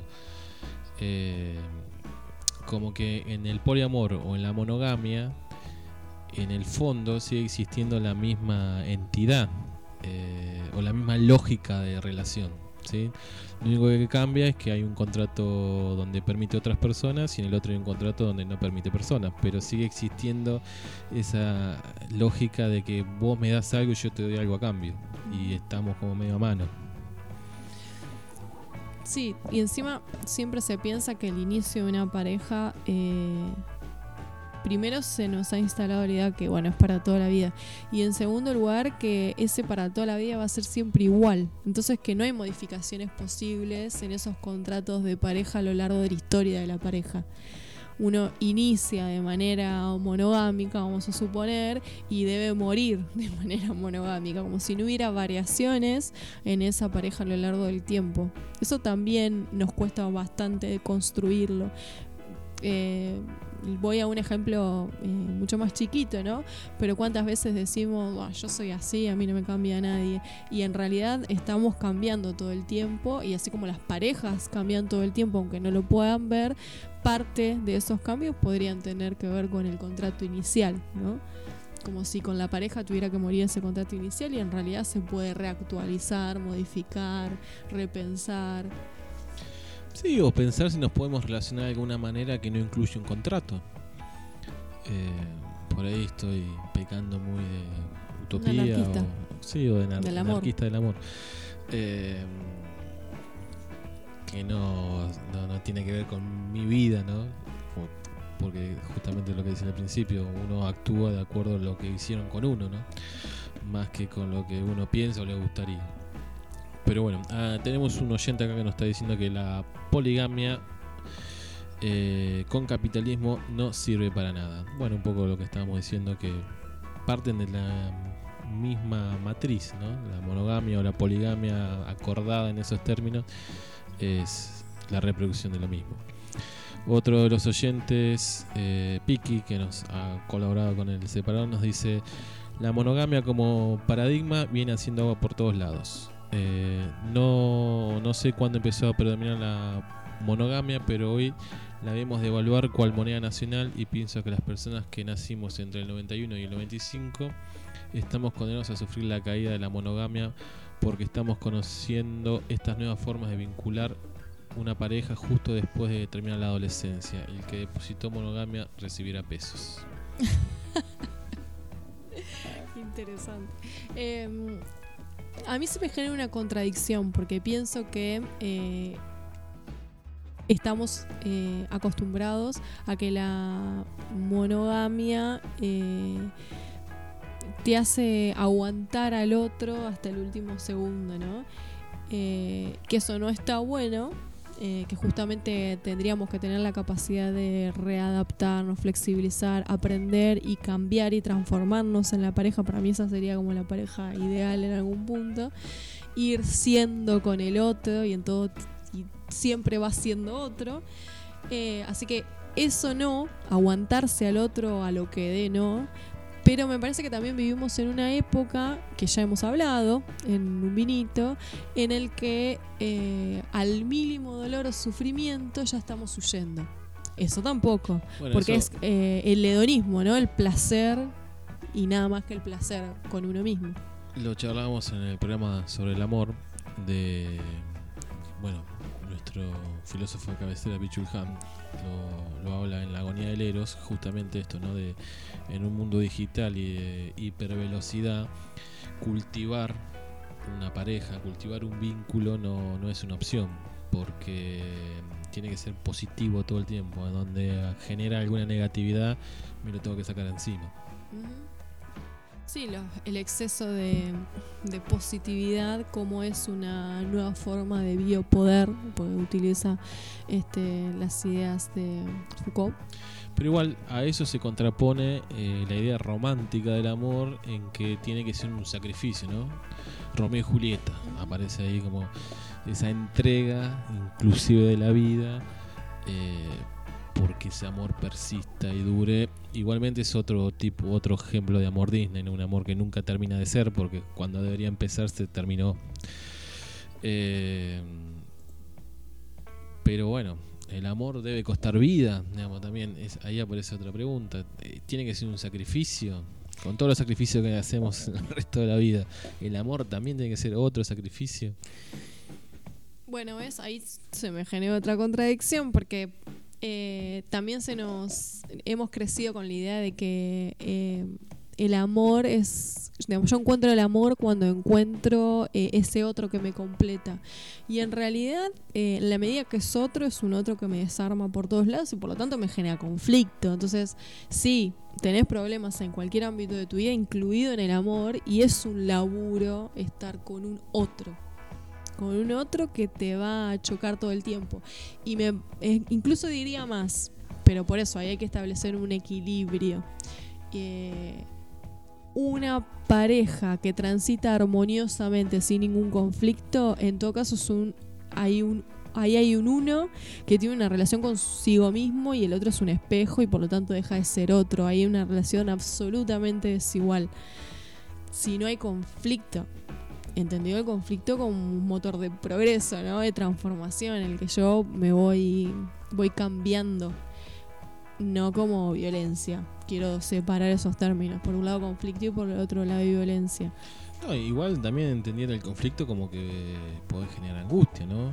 Bueno, el psicoanálisis dice que la angustia es lo que genera el cambio. Eh, así que pasarla mal en algún momento, entre comillas, ¿no? para que no se confunda con lo que decís vos, eh, es parte de la construcción del amor, es parte de la construcción de los vínculos. No solo pasa con la pareja, pasa con la mayoría de los vínculos, con amistades, con padres, con hermanos, con primos. Hay momentos donde no hay acuerdo, donde hay una fricción, donde hay un enojo, y eso no significaría que se termine el vínculo. Eh, me parece que lo difícil ahí en, en la pareja está marcar cuál es el límite, ¿no? Eh, más que nada en este momento de transición, ¿no? De, de un sistema patriarcal muy fuerte a la ruptura que estamos viviendo, porque no es que se instaló algo nuevo todavía. Entonces en esta transición me parece que es más difícil todavía eh, poder poner los límites hasta dónde es eh, ponerle onda, digamos, al vínculo o hasta dónde se está convirtiendo en una relación enfermiza que me está haciendo mal. Pensaba, en una relación de pareja, ¿qué cosas pueden generar angustia? ¿Qué cosas te pueden preocupar?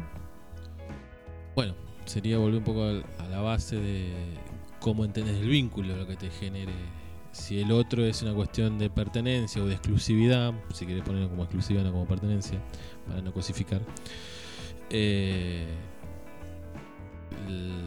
que sea objeto de deseo de otra persona puede generar angustia, pero Es más, me eso gustaría, genera desde, desde la concepción que se tenga del vínculo.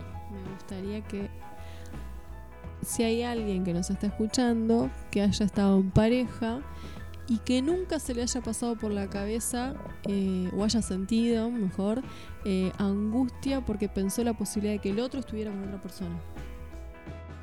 No, yo creo que al 100% de los seres humanos, por lo menos en Occidente, le ha sucedido eso.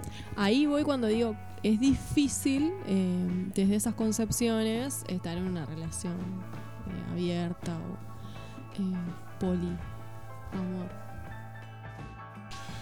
Sí, y para los que buscan pensarse un poco más o ir más a, a la raíz de las cuestiones, eh, encontrar este, este equilibrio o cómo poder relacionarse con el otro tratando de salir de la lógica mercantil, tratar de salir de la lógica del contrato. Eh, creo que ese es el punto más difícil todavía, porque de un contrato a otro contrato, bueno, son elecciones de contrato. eh, o alquilas un local para vender o alquilas un local para vivir. En el final hay un contrato. Eh, la- para mí el gran desafío en cuanto al futuro de los vínculos tiene que ver con eso, cómo salir de lógica mercantil del vínculo. Que bueno, yo obviamente no tengo la respuesta.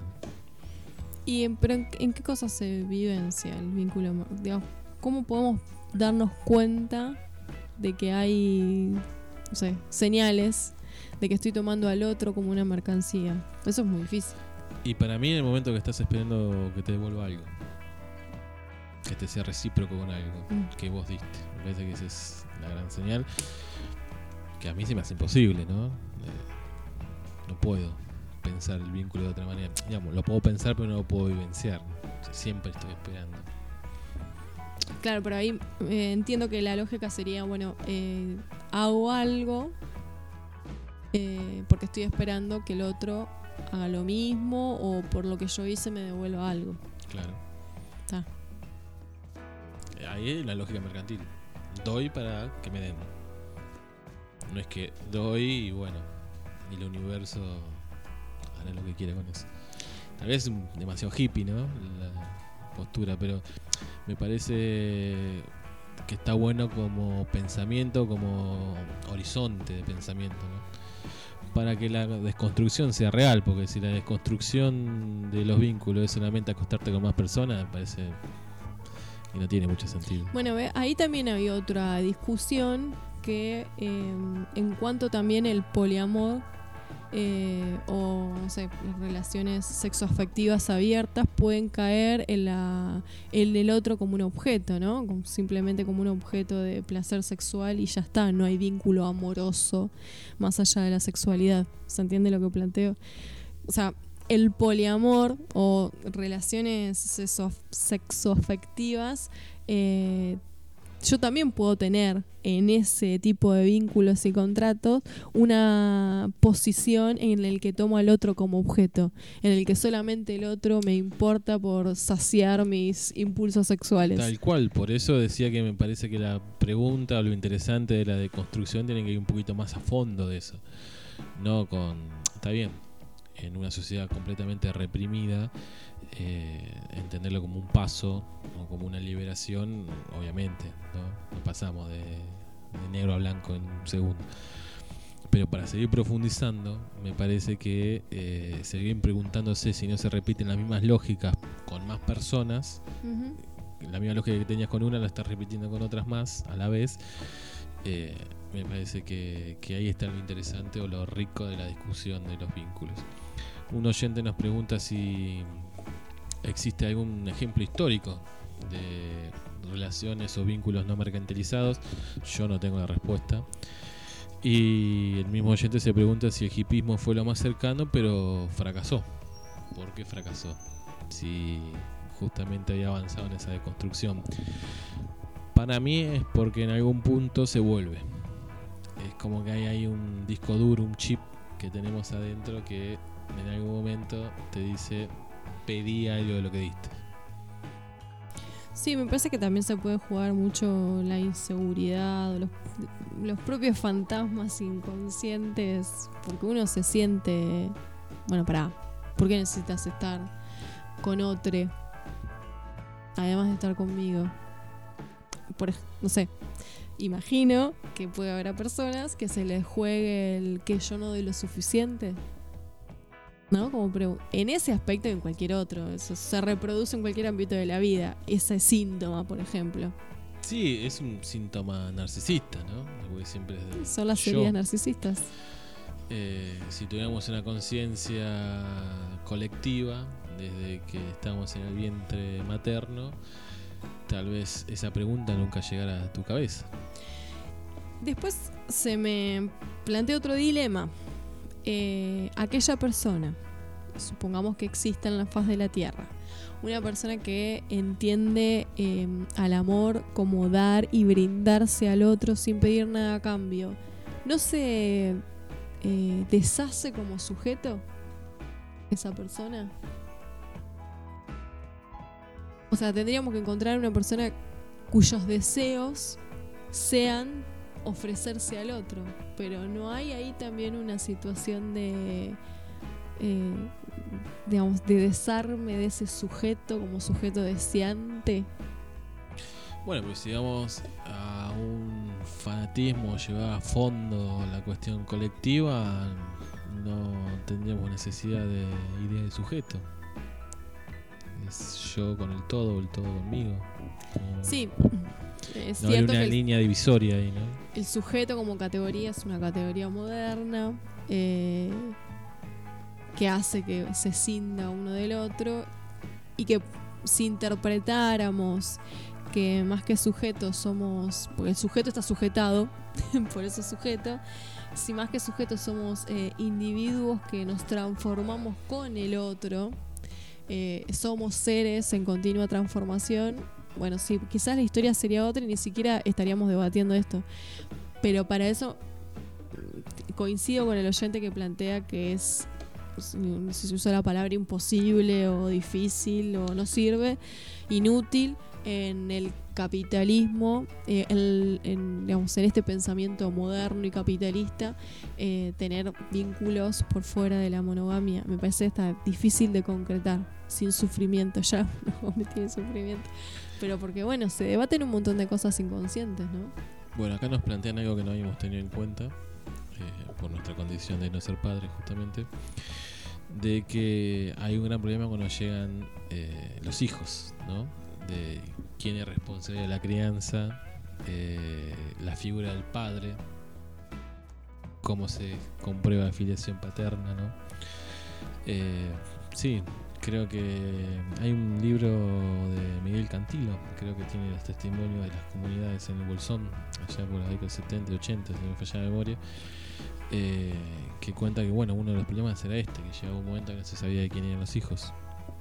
Bueno, Lucila hoy nos decía que había visto una charla TED eh, en la que hablaba un científico que decía que hay una especie de monos que son monogámicos y que eh, la monogamia la sostienen para asegurarse de que los hijos fueron de ese mono macho y no de otro.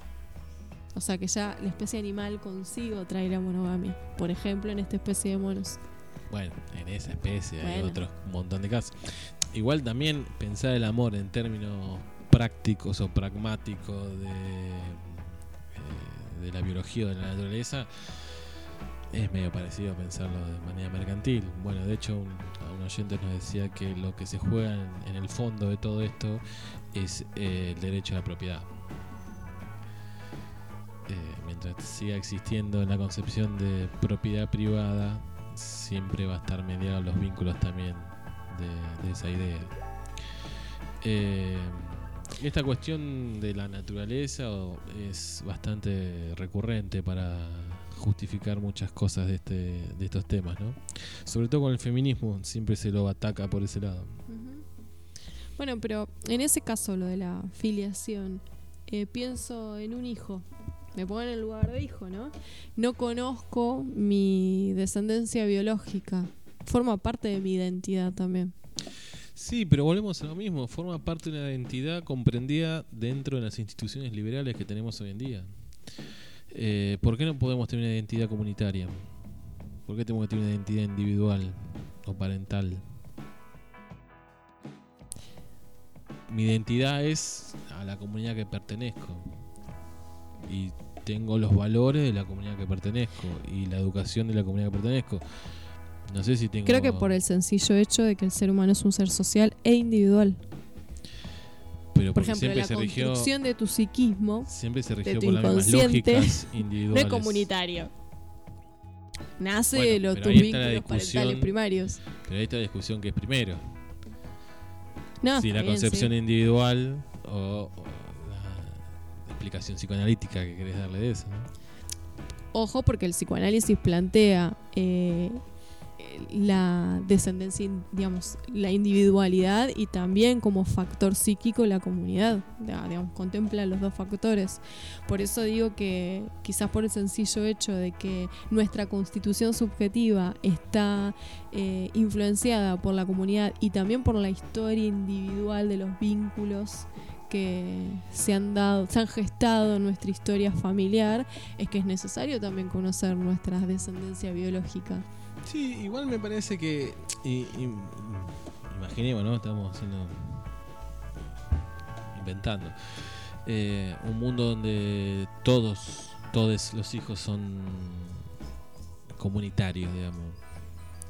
Eh, no se le plantearía un dilema de identidad individual. Me parece que eso sucede en la mixtura, ¿no? Cuando aparece eh, la comparación, ¿no? Yo no sé quién es mi papá porque yo vengo de una comunidad X que entiende el mundo de esta manera.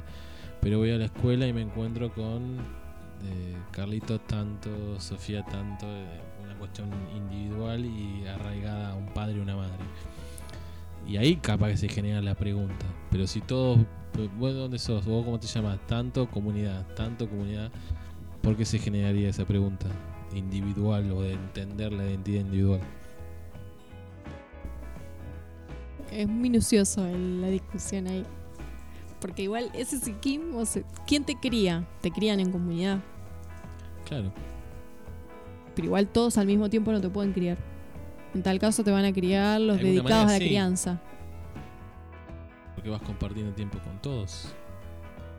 Pero escúchame, Estamos una sociedad... en un mundo donde autosuficiente con una concepción completamente distinta a la que entendemos nosotros. De hecho, es difícil definirla porque no existe.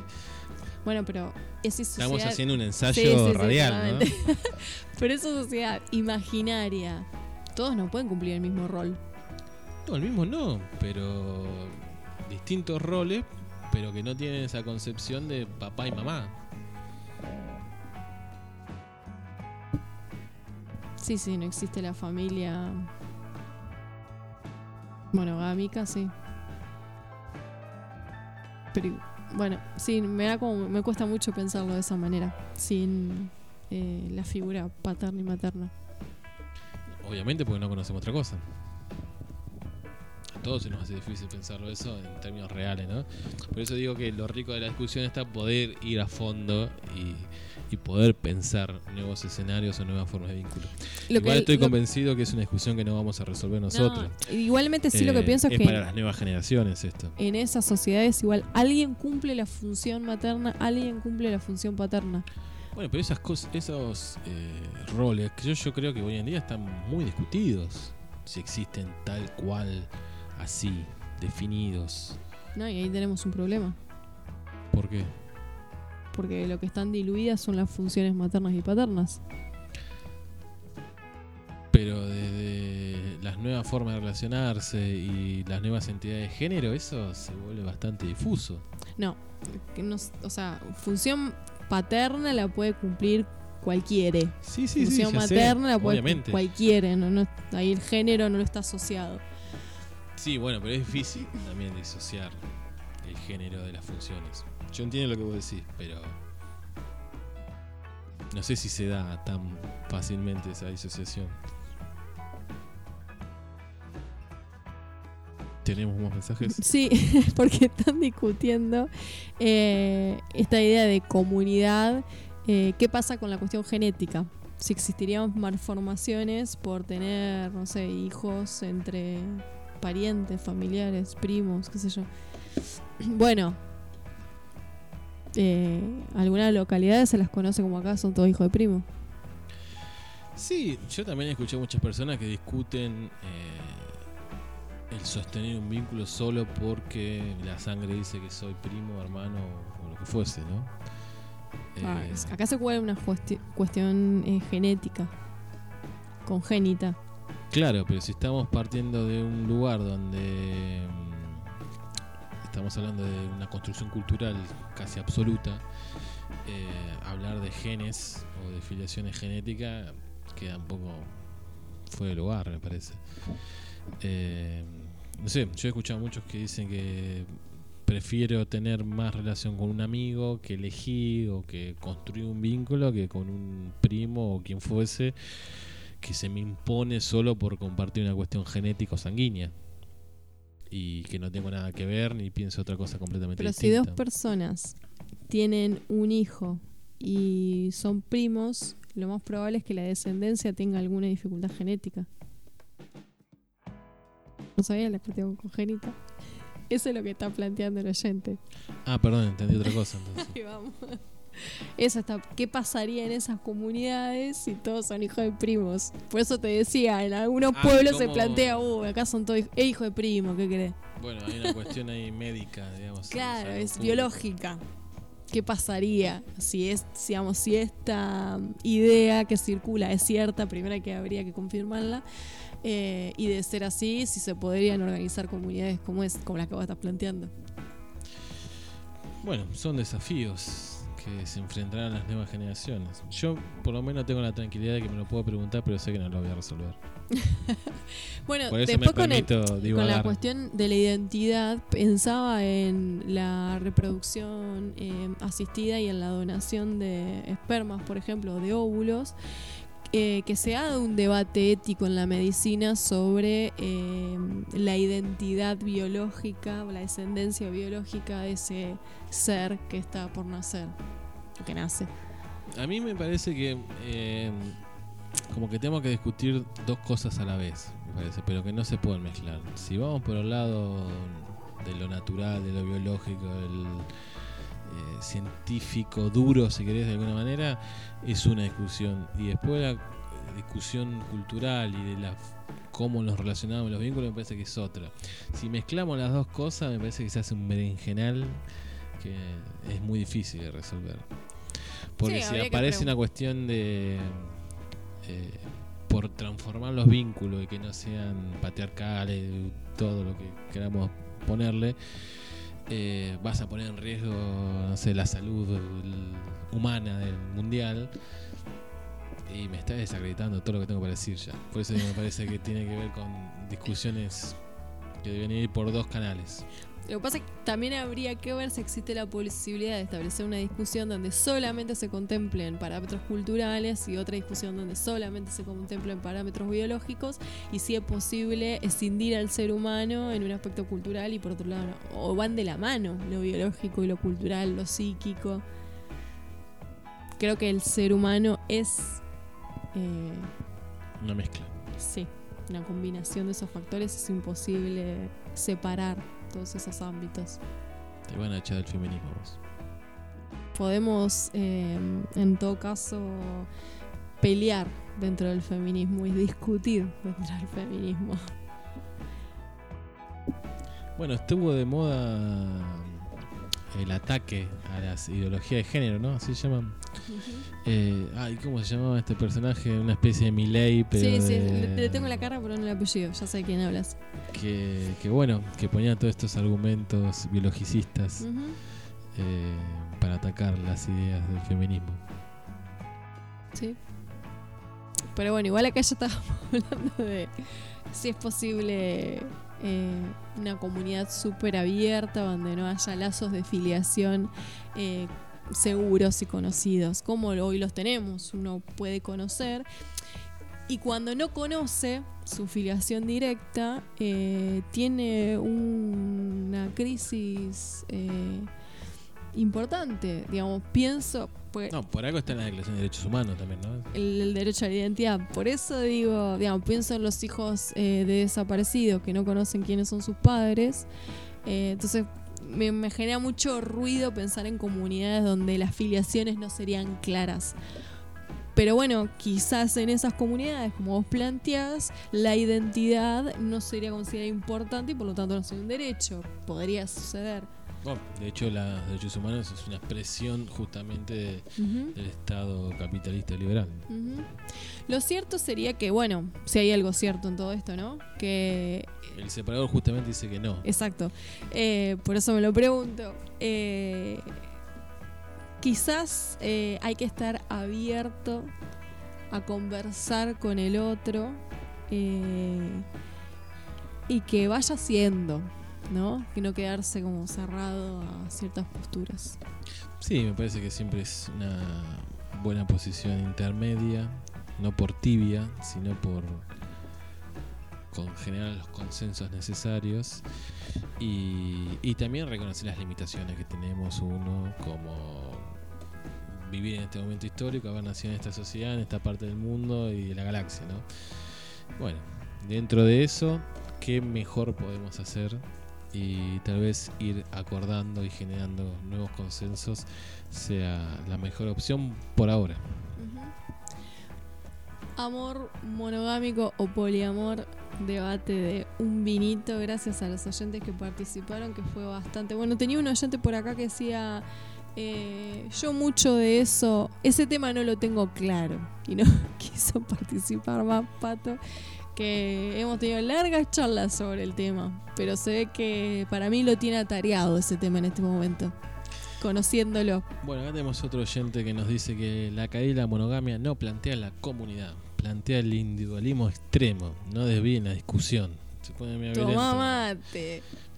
Eh, le aclaramos al oyente que un vinito siempre va a plantear la comunidad porque es un programa socialista. Entonces, de individualismo extremo es una mala palabra en un vinito. ¿sí? Vamos a una pausa para entrar de lleno a las efemérides cuando volvamos de qué canción. Nene de antes.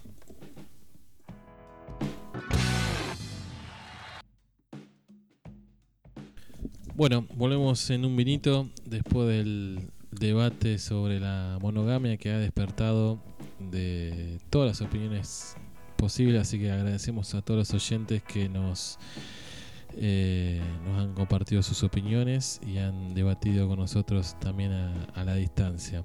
Nos quedaba algo por leer, ¿no? De los oyentes. Nuestra cumpleañera, Carla, dice, hay un orden cultural que reprime ciertas cuestiones.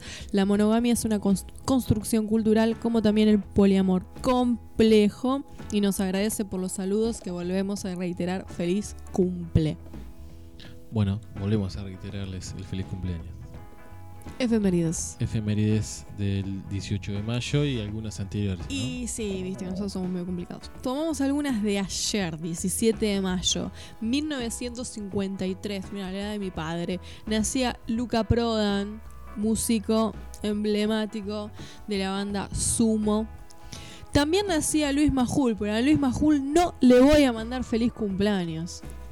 No, le mandamos otros deseos Sí, que se yo que tal vez no, no En el programa de. Luis Majul, detestable, eh, el equipo de Luis Majul que lo acompaña planteó la muerte de Ramona, la participante de eh, La Garganta Poderosa, como que se iba a tomar la muerte de Ramona al igual que la muerte de Santiago Maldonado. Se iba a hacer de la muerte de Ramona la muerte de Santiago Otro Maldonado. argumento cuca para desprestigiar a, Exactamente. a los hermosos liberales que tenemos en Argentina.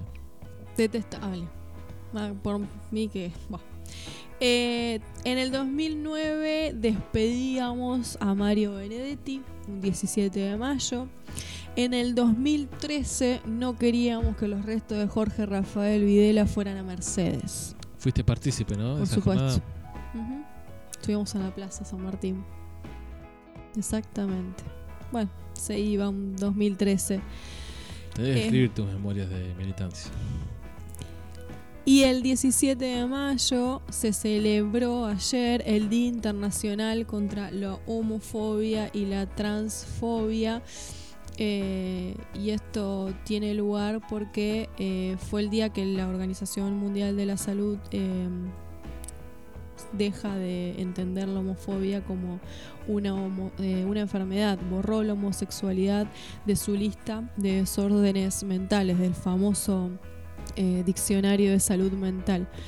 Eh, eso fue en... ay, no tengo el año, acá se me fue.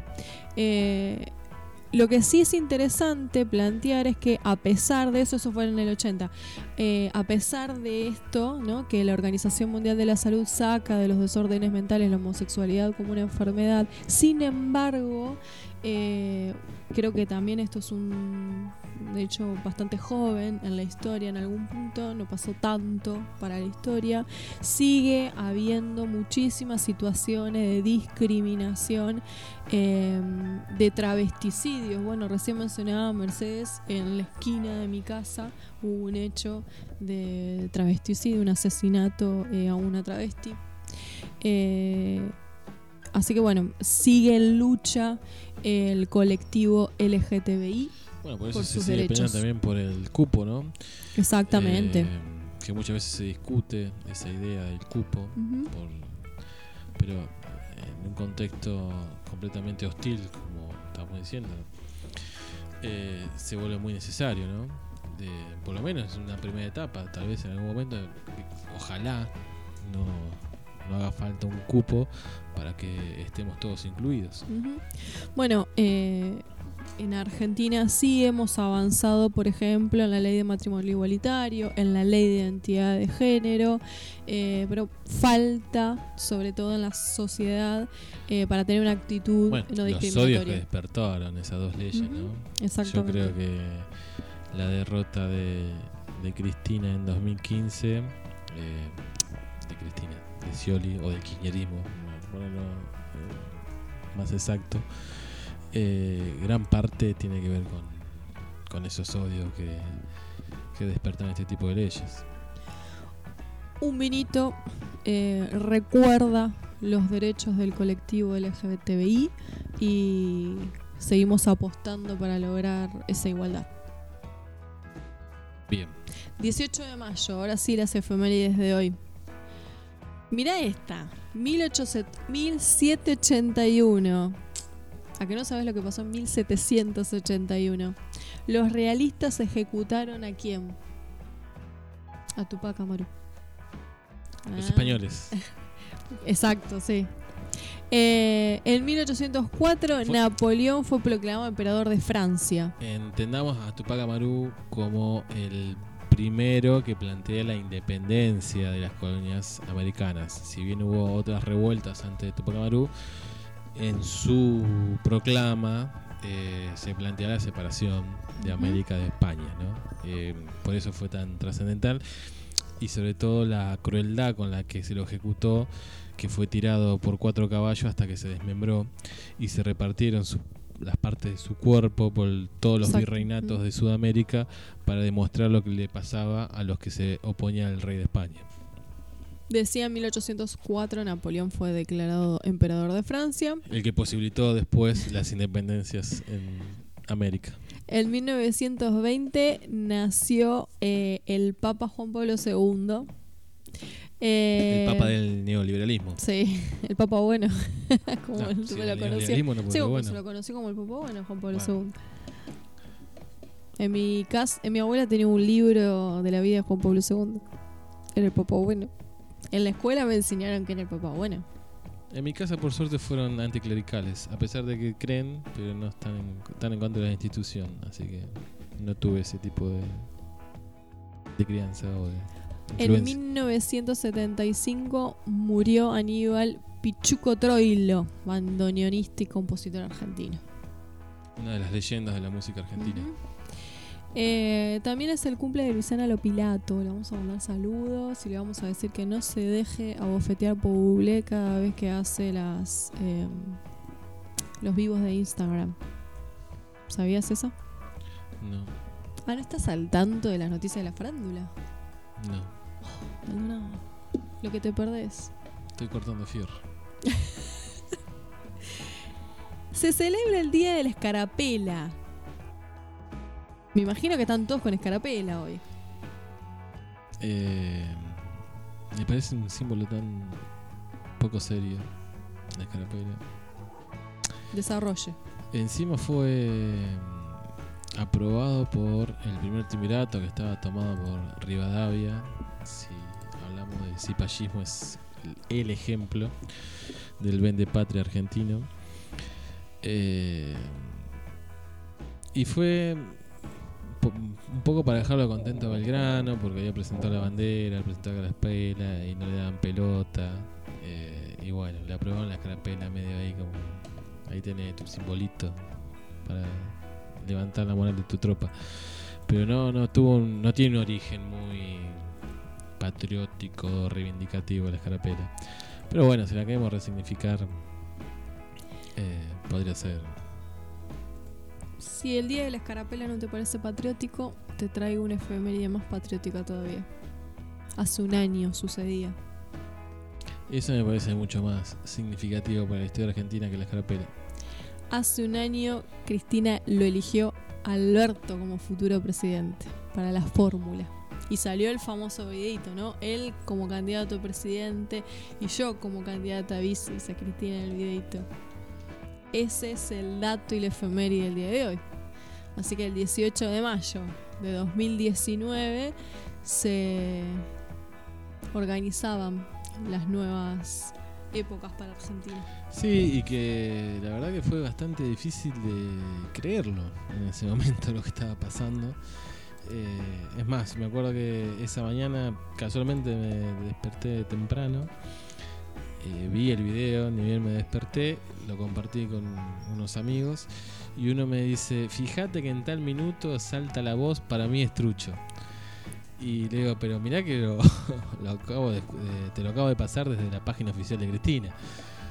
Eh, la verdad que fue bastante, bastante no, fue muy sorprendente la elección de Alberto y fue tan sorprendente después eh, el liderazgo que mostró Alberto en la campaña y bueno, y una situación que estamos viviendo ni hablar, ¿no? Eh, creo que ni el más optimista, ni el más kirchnerista, ni, ni el más más del todo eh, se esperaba a Alberto Fernández de esta manera. Efeméride, ¿eh? ¿Qué efeméride? Hace un año. Pensar que hace un año ni pensábamos ni en el liderazgo de Alberto, ni en la de pandemia. historia, ¿no? Sí, cuando lo tengas que enseñar en secundario. Com- Yo enseño, por ejemplo, el acuerdo eh, Roca Mitre, que fue una jugada política, eh, no quiero decir similar, pero que quedó en la historia como eh, el estratega político como Roca, cuando le ofrece a Luis Sáenz Peña la candidatura a presidente y hace que se baje el hijo, que tenía muchas chances de ganar, eh, Roca, que después finalmente terminó siendo presidente. Eh, así que como yo enseño eso, en algún momento se, se enseñe en las nuevas generaciones de profesores de historia, tengan que enseñar, eh, no sé cómo llamarlo, no sé, renunciamiento no, el renunciamiento fue el de Vita, pero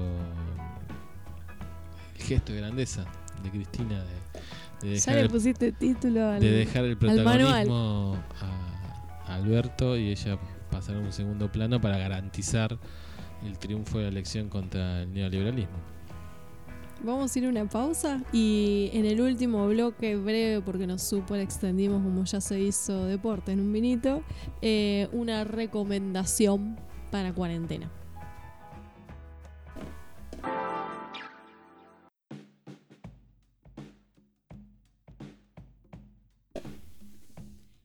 Último bloque en un vinito, nos vamos con la recomendación del día y estuvimos pensando y dado el tema, recomendamos una serie que se llama The Affair, Los Amantes, ¿no es cierto?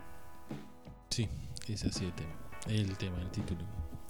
Una serie que se puede ver en Netflix. Sí, sí, es de muy fácil acceso si tenés Netflix.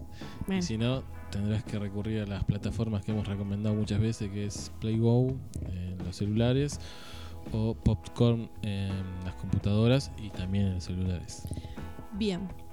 Y volvemos a repetir, si alguno no puede configurarlo o poder acceder, nos escribe en privado y lo asesoramos para que pueda disfrutar de esas plataformas.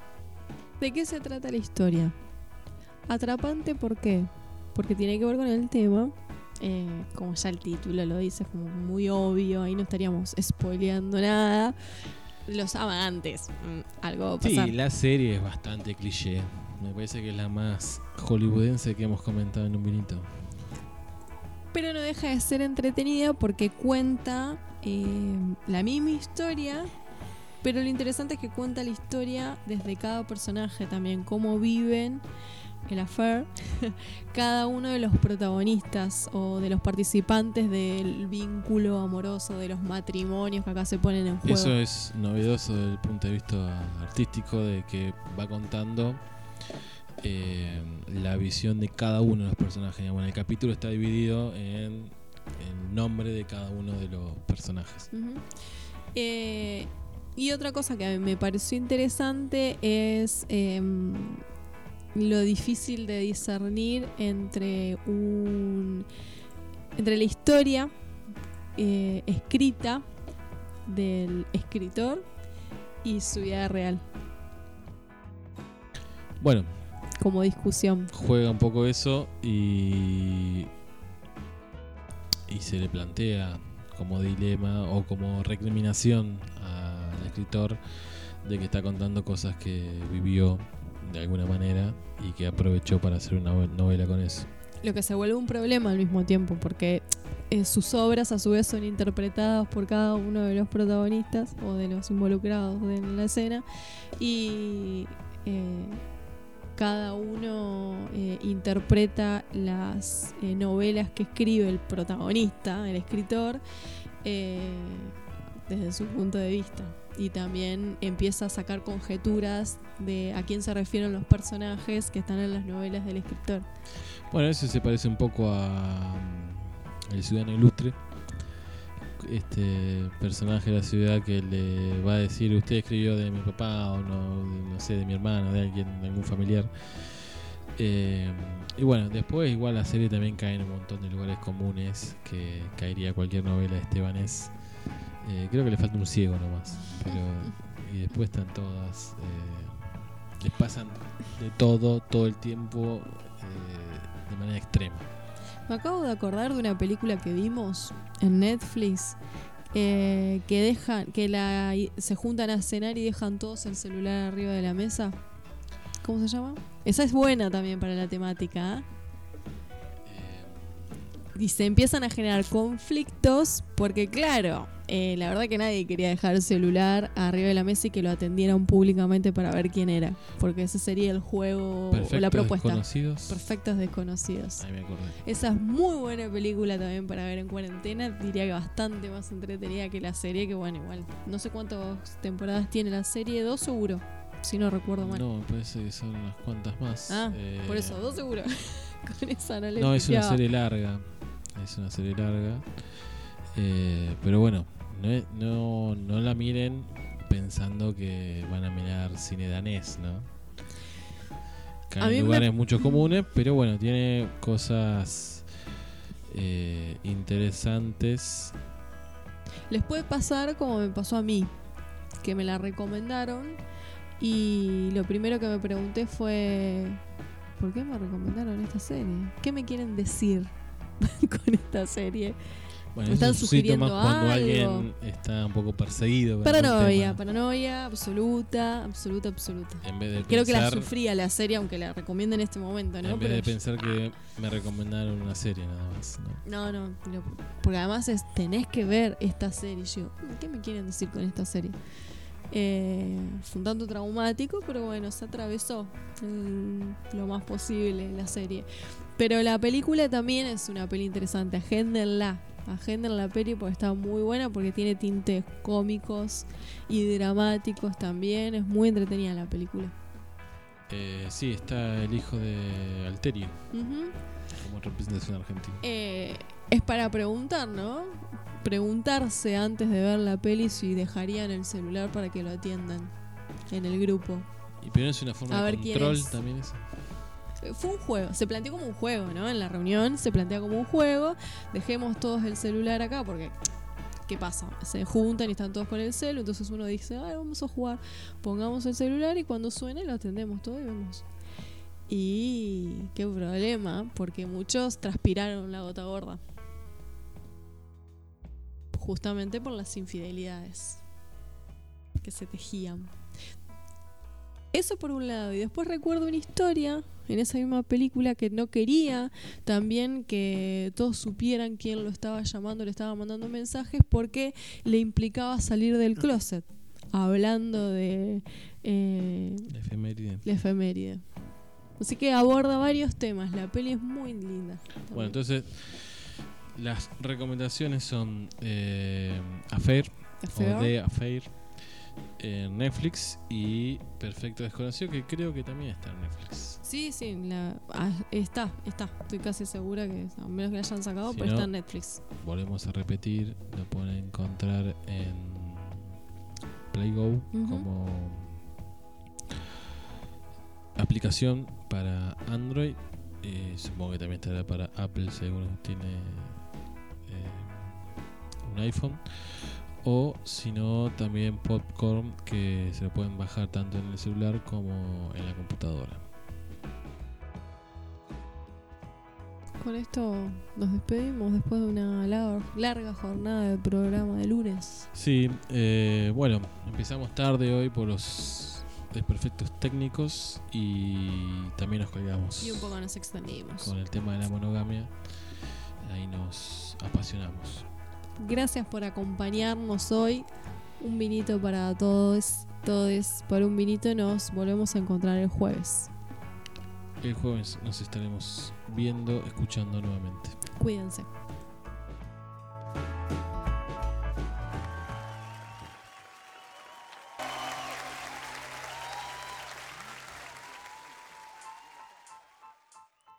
Los lunes a las 20 horas te esperamos con actualidad, noticias, cine, espectáculos.